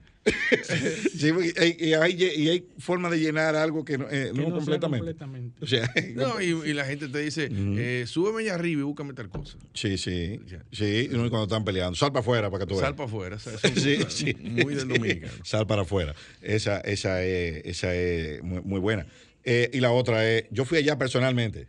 Sí. hay manera de tú ir a un sitio que no sea personalmente. Si tú vas, tiene que ser personal. Claro, sí, no, no, y además, fulano es mi amigo personal. Yo, yo, no sabía que tú tenías amigos institucionales. O sea, amigo personal. Amigo personal, eh, eh, pues tiene dos tipos de amigos, institucionales y personales. Eh, sí, no, cuando tú quieres decir que es amigo, buen amigo, es mi hermano. Esa es, bueno, ya pues ya eso es un... Sí, nosotros tampoco tenemos los matices de la, de, la conjugación el pasado. Nosotros no, tenemos un solo pasado. Yo fui, yo vine, yo le dije. pero tú dices, yo le he dicho no. Yo he venido. No, el pasado perfecto. El, pasado, nosotros solamente tenemos un solo pasado. Eso es una de las cosas. Y también hay, hay, hay palabras, como yo te dije la otra vez, que son eh, unifican todo, toda una serie de, de otros elementos, como por ejemplo mata. Aquí la Ah, gente no le da el nombre a ningún árbol. nada. O sea, mata El de naranjo, coco, mata de naranja, cerezo. mata de cereza. Pero no hay cerezo, Tú sabes no hay almendro. Tú, tú No. sabes que No. mi, mi- mi hijo que tiene ocho años le encantó esa. Cuando tú hiciste ese, cuando hicimos ese programa en diciembre, todavía él me lo dice. Sí. Eh, eh, la ma- la- lo de la mata, porque es cierto. Y, y ade- y- y los animales también, que aquí todos los animales son pájaros. Son pájaros. Sí, sí. Tú- La culebra, la culebra no Me son un pájaro. Los Eh, insectos son pájaros. Los insectos son pájaros, eh, los reptiles son pájaros, los peces son pájaros. O sea, los mamíferos son pájaros. Un oso es un pájaro. Sí, ese, ese es el sinónimo de animal. Animal, reino animal. ¿de eh, dónde vendrá mata, mata es reino vegetal y pájaro es reino animal. Con dos palabras él define Una todo. re- reducción del léxico. Tú no Claro. necesitas manejar tantas palabras. No, claro, imagínate. Matas y pájaros. ¿Cómo tú vas a decir que es reptil? No, la culebra es un pájaro que se arrastra. Sí, Oye, esto está bien. El- ¿Cómo tú decides que un pez, eh, un pez, no, no, no. Bueno, Eh, pero los es, lingüistas- un pez- es un pájaro que nada. Los lingüistas están atentos mucho a, a los cambios de los usos. O sea, eh, ya no nos, da- no nos recordamos cuando al- antes uno utilizaba palabras completas para comunicarse. Uno decía, eh, tú llegas a la Máximo Gómez y de ahí tú vas a la Avenida Independencia. Eso era la, la, la forma natural de hace 20 años. Pero a nadie te dice así ya. Te dicen, tú coges la Gómez y llega a la Independencia. O sea, la Gómez. O sea, Sí. fíjate, es, Sí. pero eso parece La normal Charle. porque ya nosotros estamos La, acostumbrados. cha- la pero eso hace Charle, 20 años. La Charle, la La Kennedy. Charle, la Kenny, pero eso no era así antes. O sea, hace La 20 20 la años. no era así. 27. Y la 17 Sí. todavía le dicen a la Gustavo Mejía Ricardo. Exacto. Ah, bueno, sí, porque es el nombre, el nombre anterior. La Angelita también le dicen. Sí, el Mira, y, y, José Enrique, y las unidades de velocidad dominicana, las medidas, eh, nosotros tenemos, y los puntos cardinales. Yo he observado que la República Dominicana no tiene oeste. Sí. Sí, tú- ahora, tú- ahora, sí, la gente- ahora escuché a alguien que. en- ¿Dónde queda que- Punta que Cana? quieren, hacer- quieren in- incorporar esa, esa visión de oeste. Lo Sí, vi, tú no sé dónde fue que lo Tú vi. dices, ¿dónde queda Punta Cana? En el este. En el este. Sí. Y Dajabón en la línea. Sí. Y, y- y- Barahona en el sur. en el sur. Y Pero Elia en el Piña, el sur largo. Ujú. Sur Sí, profundo. Sur profundo. Sur profundo. Sur, sur- sur profundo. eh, eh, la línea, pero oeste no, no lo dicen. Eh, Puerto Plata está en el norte. eh, San Cristóbal está en el sur. eh, Punta Cana está en el este, pero el oeste no existe. No, no existe. Eso no, no es porque, no, no será porque está Haití ahí.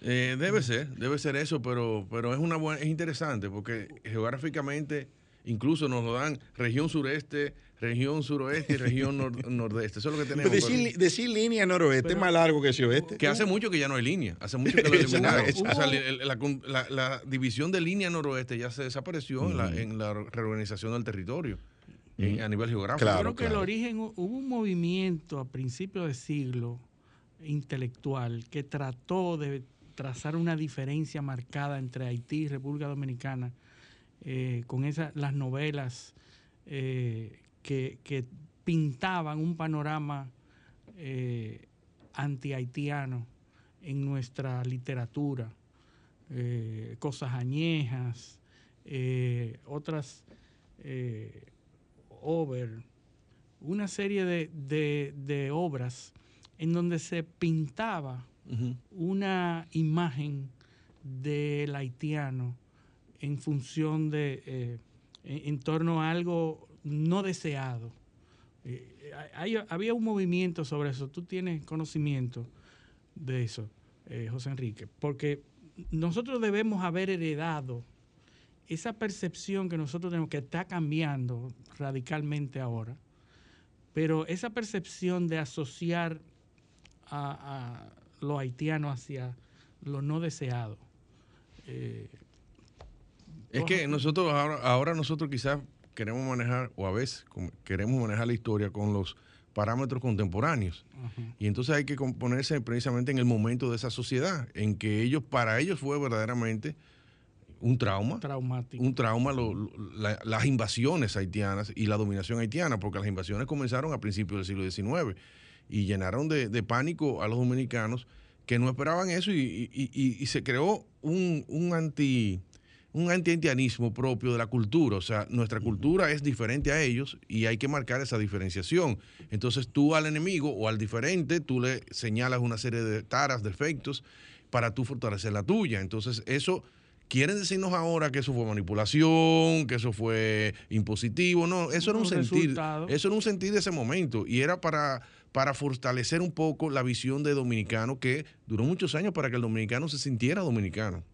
O sea, el, el ser dominicano se sentía criollo o se sentía español o descendiente de español o parte de un conglomerado hispanoamericano, pero nos, to- nos tomó mucho aceptarnos finalmente como, como dominicanos, sin dependencia de ningún otro, otro vino- elemento. y de- Sin, eh, después viene ese complejo de inferioridad. el complejo de inferioridad que también se manifiesta en la lengua. ¿eh? O sea, la lengua también es uno de los elementos más, más eh, disociadores en términos de aceptación cuando tú estás en otro entorno que hablan tu mismo idioma. El dominicano siente que habla mal, yo te lo he dicho. Entonces, cuando tú, estás en- tú estás frente a un mexicano, frente a un chileno, frente a un argentino, un colombiano, el dominicano se retrae un poco.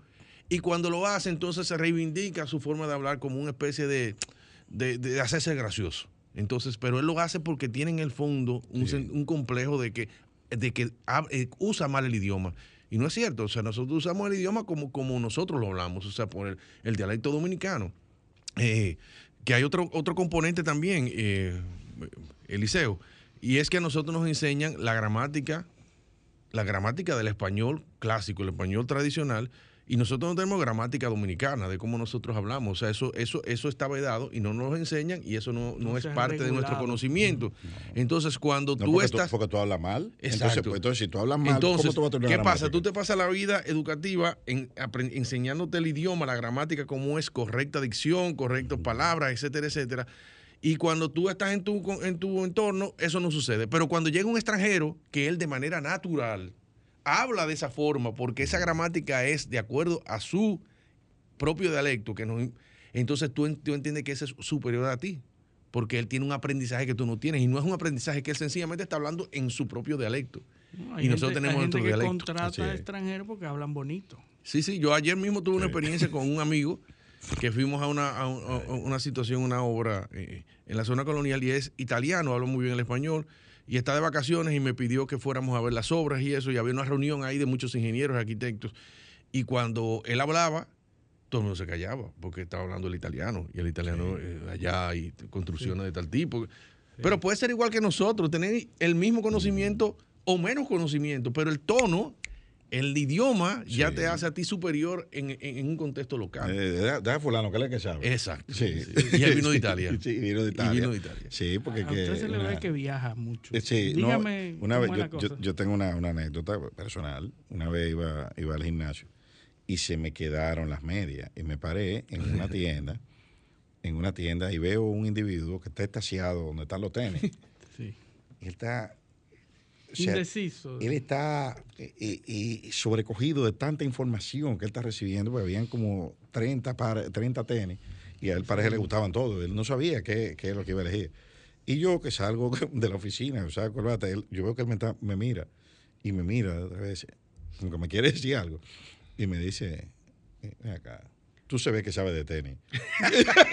yo le dije, Se yo ve, le- se yo le- ve. yo le dije, ¿y cómo tú sabes que yo sé de tenis? Yo ando con un saco una corbata. Tú eres un tipo que ha viajado. O sea, o sea, Porque la gente o sea, viaja para viaja, comprar tenis. Todo el que viaja, según la... la- Viaja a comprar unos tenis. No, si tiene que saber de tenis obligado. Lo que pasa es que como él no ha viajado, Sí, él no sabe de sí, tenis, está porque buscando si una... hubiera una- viajado, él supiera. Exactamente. Inmediatamente llegue a, a Estados Unidos, Él sabe de tenis. Pero en sentido general, lo- los, dominicanos viajan mucho. ¿eh? O sea, como nuestra condición de isla y de dependencia eh, nos obliga a viajar eh, permanentemente. Y toda la clase media se imagina que, oye, pero yo tengo mucho que no viajo. Yo, la última vez que yo viajé fue el año pasado. Una- una necesidad. Hay una, hay una necesidad de viajar, como si fuera un plan obligatorio, ¿no? Es parte de la Es parte de, la- expectativa. de- de la insular- insularidad, No, no, que es y otra, que es el otra imagen. Tener, tener una vivienda, tener un carro y viajar. Exacto. Es otra imagen que nosotros no tenemos, la isla. O sea, nosotros nunca hablamos de nuestra isla, ni nos consideramos isleños. O sea, incluso hablamos de los inmigrantes de la caña de azúcar como los isleños, como los que vinieron de las islas, de las Antillas De Menores. las islas, De las islas. Pero cuando hablamos, los- un, un boricua, un puertorriqueño te dice su isla, un cubano te habla de su isla. No, Pero nosotros no tenemos isla porque compartimos la isla. Entonces, borramos del léxico, del lenguaje, la palabra isla porque nos obliga a sentirnos parte de. Sí. Entonces, al decir este país, en este país, eso es lo que dice la Eh, sí, gente, eh, sí, no en este país, pero nunca te dicen en esta isla, nunca, tú nunca oyes un dominicano hablando de isla, ni cuando está hablando de temas, de temas medioambientales. Sí, exacto, porque es, la- es solamente la, la visión, La es visión la parte es, es el dominicana. territorio que nosotros ocupamos, el territorio de la República Dominicana. Sí, es, es increíble, pero, pero la, la verdad es que eh, la, las, eh, cómo se determina la, la eh, el, cómo la lengua determina ¿no? Eh, los, los aspectos culturales. Es increíble, hasta la percepción geográfica de, de la ubicación donde nosotros vamos eh, está determinada por eso. Lo que yo no sé qué va a pasar ahora con, con, la, con las reivindicaciones de los grupos minoritarios y la imposición de lenguajes que no sean supuestamente eh, que, que No, segregan. aquí con este, con esta, neutros. con esto eh, utilización de un lenguaje aparentemente neutro, todos, eh, eh, ellas, eh, Aquí ese tipo de cosas. Nunca se ha impuesto, la lengua no se puede imponer, porque la lengua es, un- es- es arbitraria, es libre y arbitraria, es Sí, un tema de espontánea. pensamiento y es espontánea. Entonces, tú querer imponer un lenguaje porque supuestamente todo lo que nosotros tenemos aprendido es, es producto de una imposición de un machismo, de una dominación. Aquí resolvimos Y que eso. no se puede eliminar de la noche a la Eh, mañana. eh, en Estados Unidos, LGTBQ, que sí o que aquí ya eso está resuelto con una sola palabra. Pájaro. Como los animales. claro, ya eso.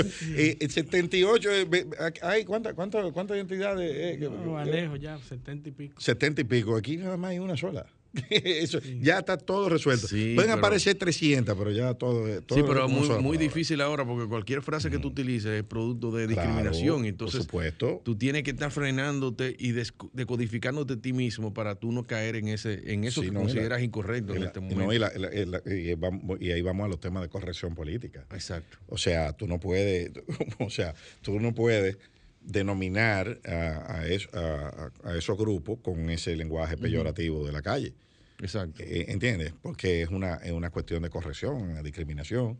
Y lo que hablábamos al principio del programa, que tú has ampliado la, eh, eh, la- el catálogo de derechos y la percepción de amenazas y de atentados a esos mismos derechos a una forma que se, a- a- o a niveles que lo tornan inmanejable ya. O sea, eso- esos derechos se están comiendo al sistema que está diseñado precisamente para garantizarlos. Es más grande, es un bebé que es mucho más grande que su cuna, ya no cabe. Eh, eh, ahí. Lo que pasa es que por primera vez en la historia, Eliseo y, Luis, las minorías son las que están manejando todo, todo el, la agenda a nivel la de narrativa, sí. Todo. Entonces, todo lo que es minoritario eh, se impone. Incluso la, la- la- la ruta de las bicicletas en la ciudad de Santo Domingo. Claro. Es una imposición de minorías en el territorio urbano que tienen derecho a ocupar el territorio urbano, pero para la mayoría es una es una, Una- decisión, una decisión que los afecta muchísimo. Una inconveniencia. Entonces eh, es un problema, pero desde el punto de vista de la universalidad de los derechos en el territorio, el, el ciclista tiene derecho y tenemos derecho a protegerlo. Entonces es cuestión de, de acostumbrarnos, es No, cuestión y- de tiempo. Entonces, y la otra es que, mira, eh, tú, tú lo dices, pero yo me, me traslado al, al imaginario popular, porque otra cosa, los derechos del otro hay que garantizar su ejercicio y protegerlo, pero como quiero yo, no como quiere él. Entonces, eh, lo- que quiten eso, esas bicicletas pueden pasar por entre los carros. Exacto, no. Como siempre, pues ser así, tú no, No, te acuerdas. o, póngalo, o póngalo en un parque. Porque, Sí. po- pero es que no, es que así como nosotros Sí. tenemos el derecho a usar el vehículo, usar el, el- el- la motocicleta, también hay otros medios que, se, que, que si existen no y que son una elección tuya, es un derecho que tú tienes de si, elegirlo. o si no te dicen qué calle que hay que ponerlo. Exacto. Pues no es la que él anda. Pero, pero, Sí. pero ¿Por- es una por qué lucha no ponen eso en independencia? Porque él no paga por ahí. Terrible. es una lucha terrible. Ahora, el, el problema es que sí es un derecho y ahí se imponen otros asuntos que son de, de la idiosincrasia, de la cultura. O sea, en la cultura dominicana es como hablar de ellas y ellas y todes. Esa es una imposición, tú comenzar a ponerle carriles obligatorios a las bicicletas de golpe. pero un Entonces país- no hay una maduración de la idea, no hay una aceptación de la idea, sino que es una, se ve como una imposición. Entonces ahí viene el choque. Nosotros estamos todavía muchachita hembra. O sea, eh, no, no podemos hablar de, de que. de- de que- Una, una niña hembra Eh, ella. Sí, una- sí, ella es una muchachita hembra. O sea, imagínate tú por donde nosotros vamos. Entonces nosotros no podemos estar hablando de, de- de- de todas y todes. Tú ves. Increíble. ¿De dónde viene el término la Honda del diablo? Como la Honda del diablo. Este tipo Es una medida de salió velocidad. por ahí, sí, como tú decías. Sí. Pero es que la onda es el artefacto eso que está Pero en la Biblia, inclusive. diablo. No, ¿y por qué la gente dice como un chele cuando va rápido? Sí, son fra- Por- eso- o sea, ¿por por qué? Eh, eh, es que cuando se caían los cheles. eh, eh, eh, Es posible que esa imagen tuviera Hay muy la- la cosas que deben haber sido originadas por una historia o un relato, porque la- nosotros las heredamos y todo el mundo sabe. Ujú. La Honda del diablo.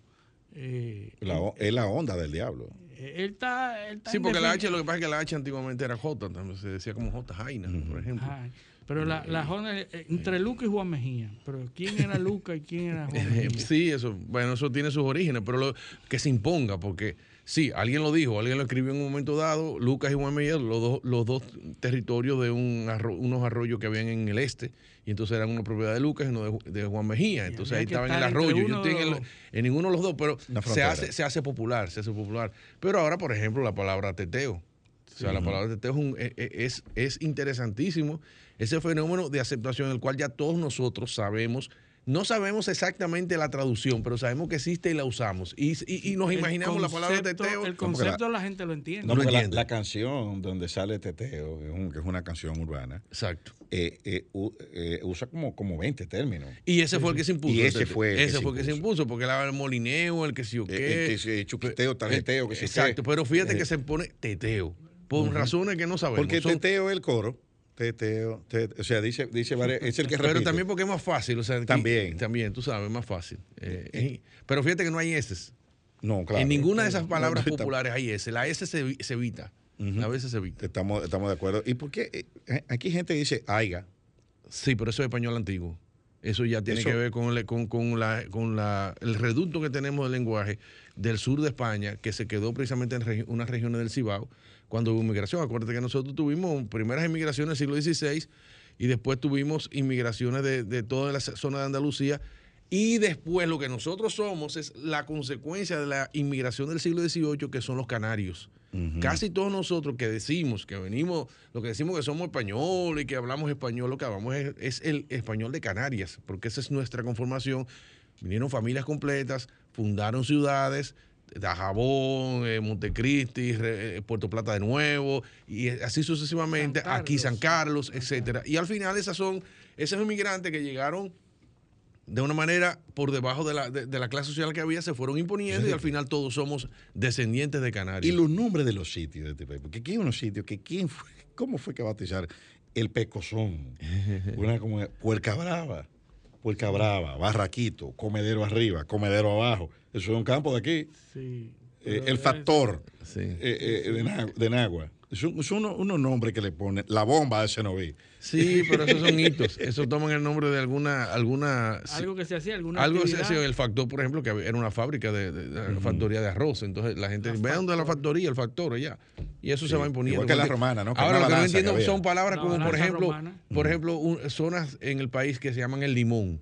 Tú encuentras el limón en toda la provincia. Hay un- el hay un limón de limón en Samaná, el limón de que yo qué. Eso es una mata de limón. Y todo, pero, pero el limón, o sea, eso, esos son nombres muy repetitivos en, en el Mm. país. Una mata de limón. No era, no es una. Pero eso es un fenómeno español también, porque fíjate cuántos Santiago no hay en América. Y cuánto, cuántas otras ciudades no se repiten en América. O sea que es así. Y los americanos también han cogido nombres de ciudades europeas y le ponen nombres Sí, a, sus claro, ciudades- claro. a sus ciudades. No, Jackson hay como se, Sí, exacto. 5000 Jackson. Para nosotros París es Francia que está, pero los americanos tienen su París en Texas. O sea que ellos tienen, tienen lo Está, está Paris Hilton también. ya tú sabes.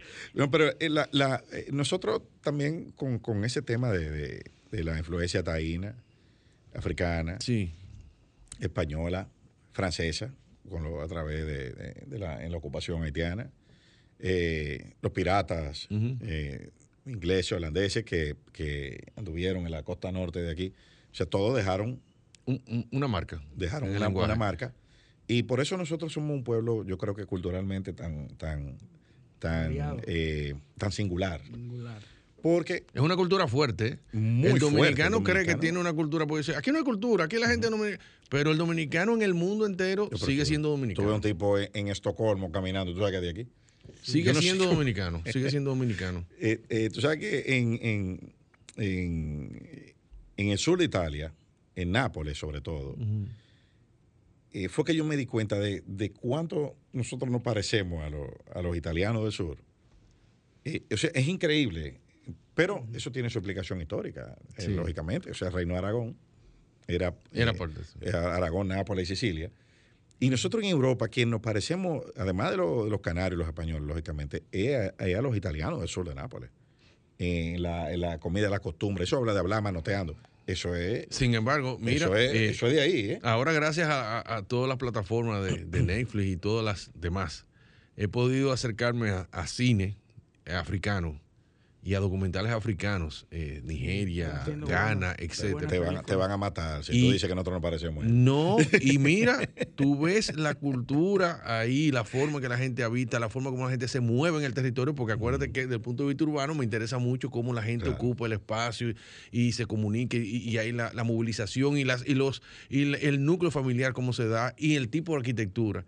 Hay muchas, muchas vinculaciones en ese sentido. Lo que pasa es que nosotros no lo asumimos en, en el, en el lenguaje, en el lenguaje aceptado como la base cultural. Lo tenemos como influencia, pero ahí está también. O sea, no, porque tú sabes que esto es una mezcla. El dominicano, eh, sí, eh, eh, africano, imposible. Sí, pero- que comparar nosotros con, con Europa. Eh, eh, Porque- según el dominicano se ve europeo, no se ve africano. Simple y llanamente por el tipo de lenguaje que hablamos. O sea, porque no, no hablamos el español y toda nuestra cultura vino, vino de un solo, una sola fuente de manera oficial. Lo otro, como te digo, es espontáneo y uno va tomando, va bebiendo, la, la sociedad van bebiendo de manera eh, que no son tan tangibles para ir conformándose. Eh, Pero no nosotros, sé- somos, nosotros somos más africanos que, que- que- que europeos, pero eso es evidente. Es evidente. Eso es evidente. El tema cuando lo meten con lo racial, entonces ya comienza un asunto de, de- de diferenciación racial y de, y de eso mismo de, como te dice, cuando tú estás en, en contra de una clase, de, un, de una raza, entonces ahí ya se mezclan otras Se cosas. mezclan otros valores. Otros valores, exactamente. Pero, pero nuestra fortaleza cultural y, y, y posi- o sea, como, como comentario positivo, es que nosotros ya no estamos dando cuenta de eso. Pero O sea, fíjate, las generaciones la- de- de- de, eh, actuales se están dando cuenta. Fíjate que hay una como una vuelta a, a promover la belleza del país. Pero mira, esto es una cultura tan fuerte, Eliseo y Luis, que tú te vas a la frontera, a la frontera, a las comunidades fronterizas dominicanas, que son altamente desprovistas de cualquier recurso económico y material. Son muy pobres. Y esa gente sigue hablando español, o sea, sigue hablando en el dominicano. No hay un una hibridez con, la, con los haitianos. Tú deberías decir, hay un rayano ahí, hay una forma de que hablan otro idioma que se va creciendo y que va sumándose. Ese dominicano, el muchachito dominicano, sigue hablando su idioma y juega con los niños haitianos que cruzan la frontera y viceversa. pero, pero hablan dominica, hablan en el idioma español. O sea, hay una fuerza muy, muy grande que nosotros no damos cuenta. Por eso que el prieto no aprende a hablar francés. Porque creen que es haitiano. Yo, ten- yo tenía unos clientes que eran de Martinica y Guadalupe.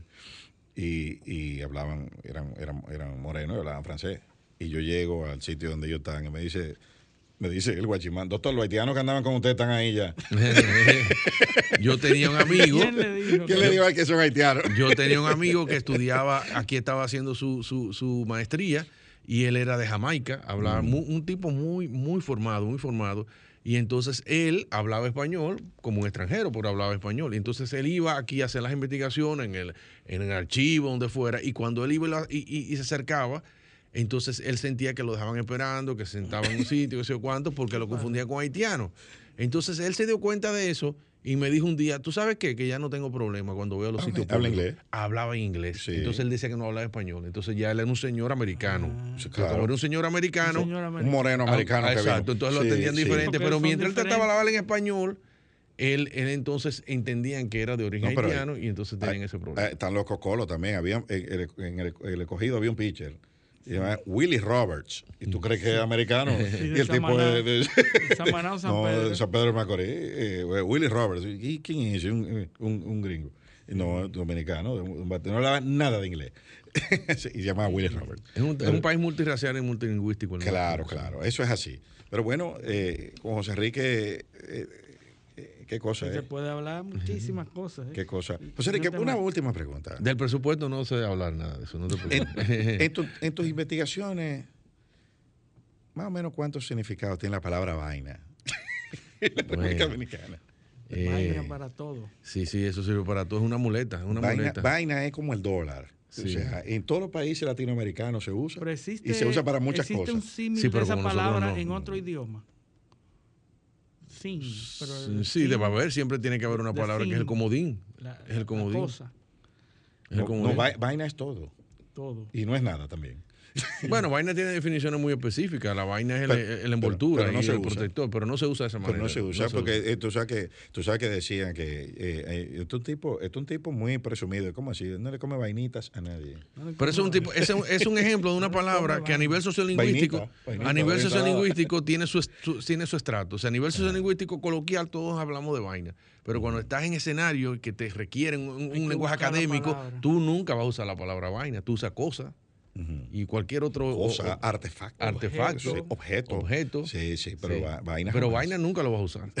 en un colmado tú no puedes decir artefacto. Entonces, imposible. imposible. O sea, no, te, no te entiende nadie. Hay una- un, cuento, yo fui a comprar unos repuestos. eh, la bola esférica. O sea, tú, le- tú no le dices, tú no dices esférica en un repuesto y nadie dice, oye, dame una bola, el tipo queda igualito.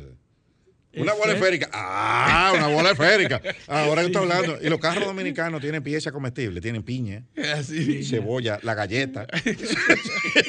tienen piezas O- comestibles. O traducciones directas Sí. del inglés, el silibín. Silibín. El silibín. Sí, El sí. silibín. El cardan. El cardan. o sea, Cardan. El eje, no, Sí. el eje cardan. No, no, ya es cardan. Ya es cardan, ya le el cardan. la cruceta. Sí. Sí, sí, o sea, el serpentín. Sí, el serpentín. sí, sí, sí, son, todos son, son eh, algo de mecánico. Que tú le dices, eh, cuando tú vas a comprar una pieza para un carro en Estados Unidos, que tú tienes que llamar al tipo aquí para que te diga lo que es. Tírale una foto. Porque, porque el nombre de aquí, no, no, eso no aparece en ninguna computadora, en un repuesto americano. Sí, pero hay una palabra, por ejemplo, de tu, de tu profesión, que usted, todos los abogados la dominan y la entienden, pero cuando la saca del contexto no dice nada, que es el debido proceso. Ah, sí. Esa palabra, es esa también. combinación, para usted tiene un significado, pero cuando tú lo pones fuera de ese, tú dices que es un debido proceso, No, porque, es es un una- proceso no, debido. porque es una, muti- eh, es una mutilación, es debido proceso de ley. Ajá. O sea, es lo que dice, es lo que es la forma y los plazos y los tiempos y, la- y las particularidades de un proceso determinado que están en la ley para determinado fin. Pero en sí mismo ya es un sustantivo combinado, o sea, Sí, no, debido ya- proceso es un sustantivo. Claro, porque porque ya eso se ha, eso se ha fijado en la, en- en- en- como, como, una, como un sustantivo, como tú bien, bien señalas. Pero bueno, ya, ya llegamos al, al, al final, porque esto fue como, esto fue como raro hoy este programa, sí, ¿eh? sí. Pero, pero muy bueno porque tuvimos a José Enrique y José Enrique tiene que volver. Muchísimas gracias. Tiene Bueno, que volver. me Vamos a toca en hacer- diciembre otra vez. No, no, no, yo creo que no. Es- es cada seis meses que Sí, cada seis que meses. es- Sí, eh, bueno, sí. Pero bueno, pues, es, bueno que venga, que venga. Él, él dura mucho para que lo extrañen. Eh, que eso es así, para que lo echen de menos. Pero eh, Todavía tenemos que hablar de arquitectura, todavía podemos eso, hablar sí. de poesía. no, y podemos para, hablar para, de- para que de haya. pa- Preservación de para, monumentos. Para que haya más armonía y disminuyan la diferencia y el pueblo se borque de alegría en la calle. Y todas las muchachitas hembras vengan a saludarnos. Sí, ahí tú sabes. Ahí en ese fraseo tú un- muchísimos a un pueblo, un pueblo que maneja la situación y un gobierno que financia al productor. Bueno, bueno, pues muchas, muchas gracias a nuestros oyentes. y decirles que con el favor de Dios esperamos estar aquí el sábado próximo y contar con su audiencia en otra edición de Paneo Semanal. Hasta entonces.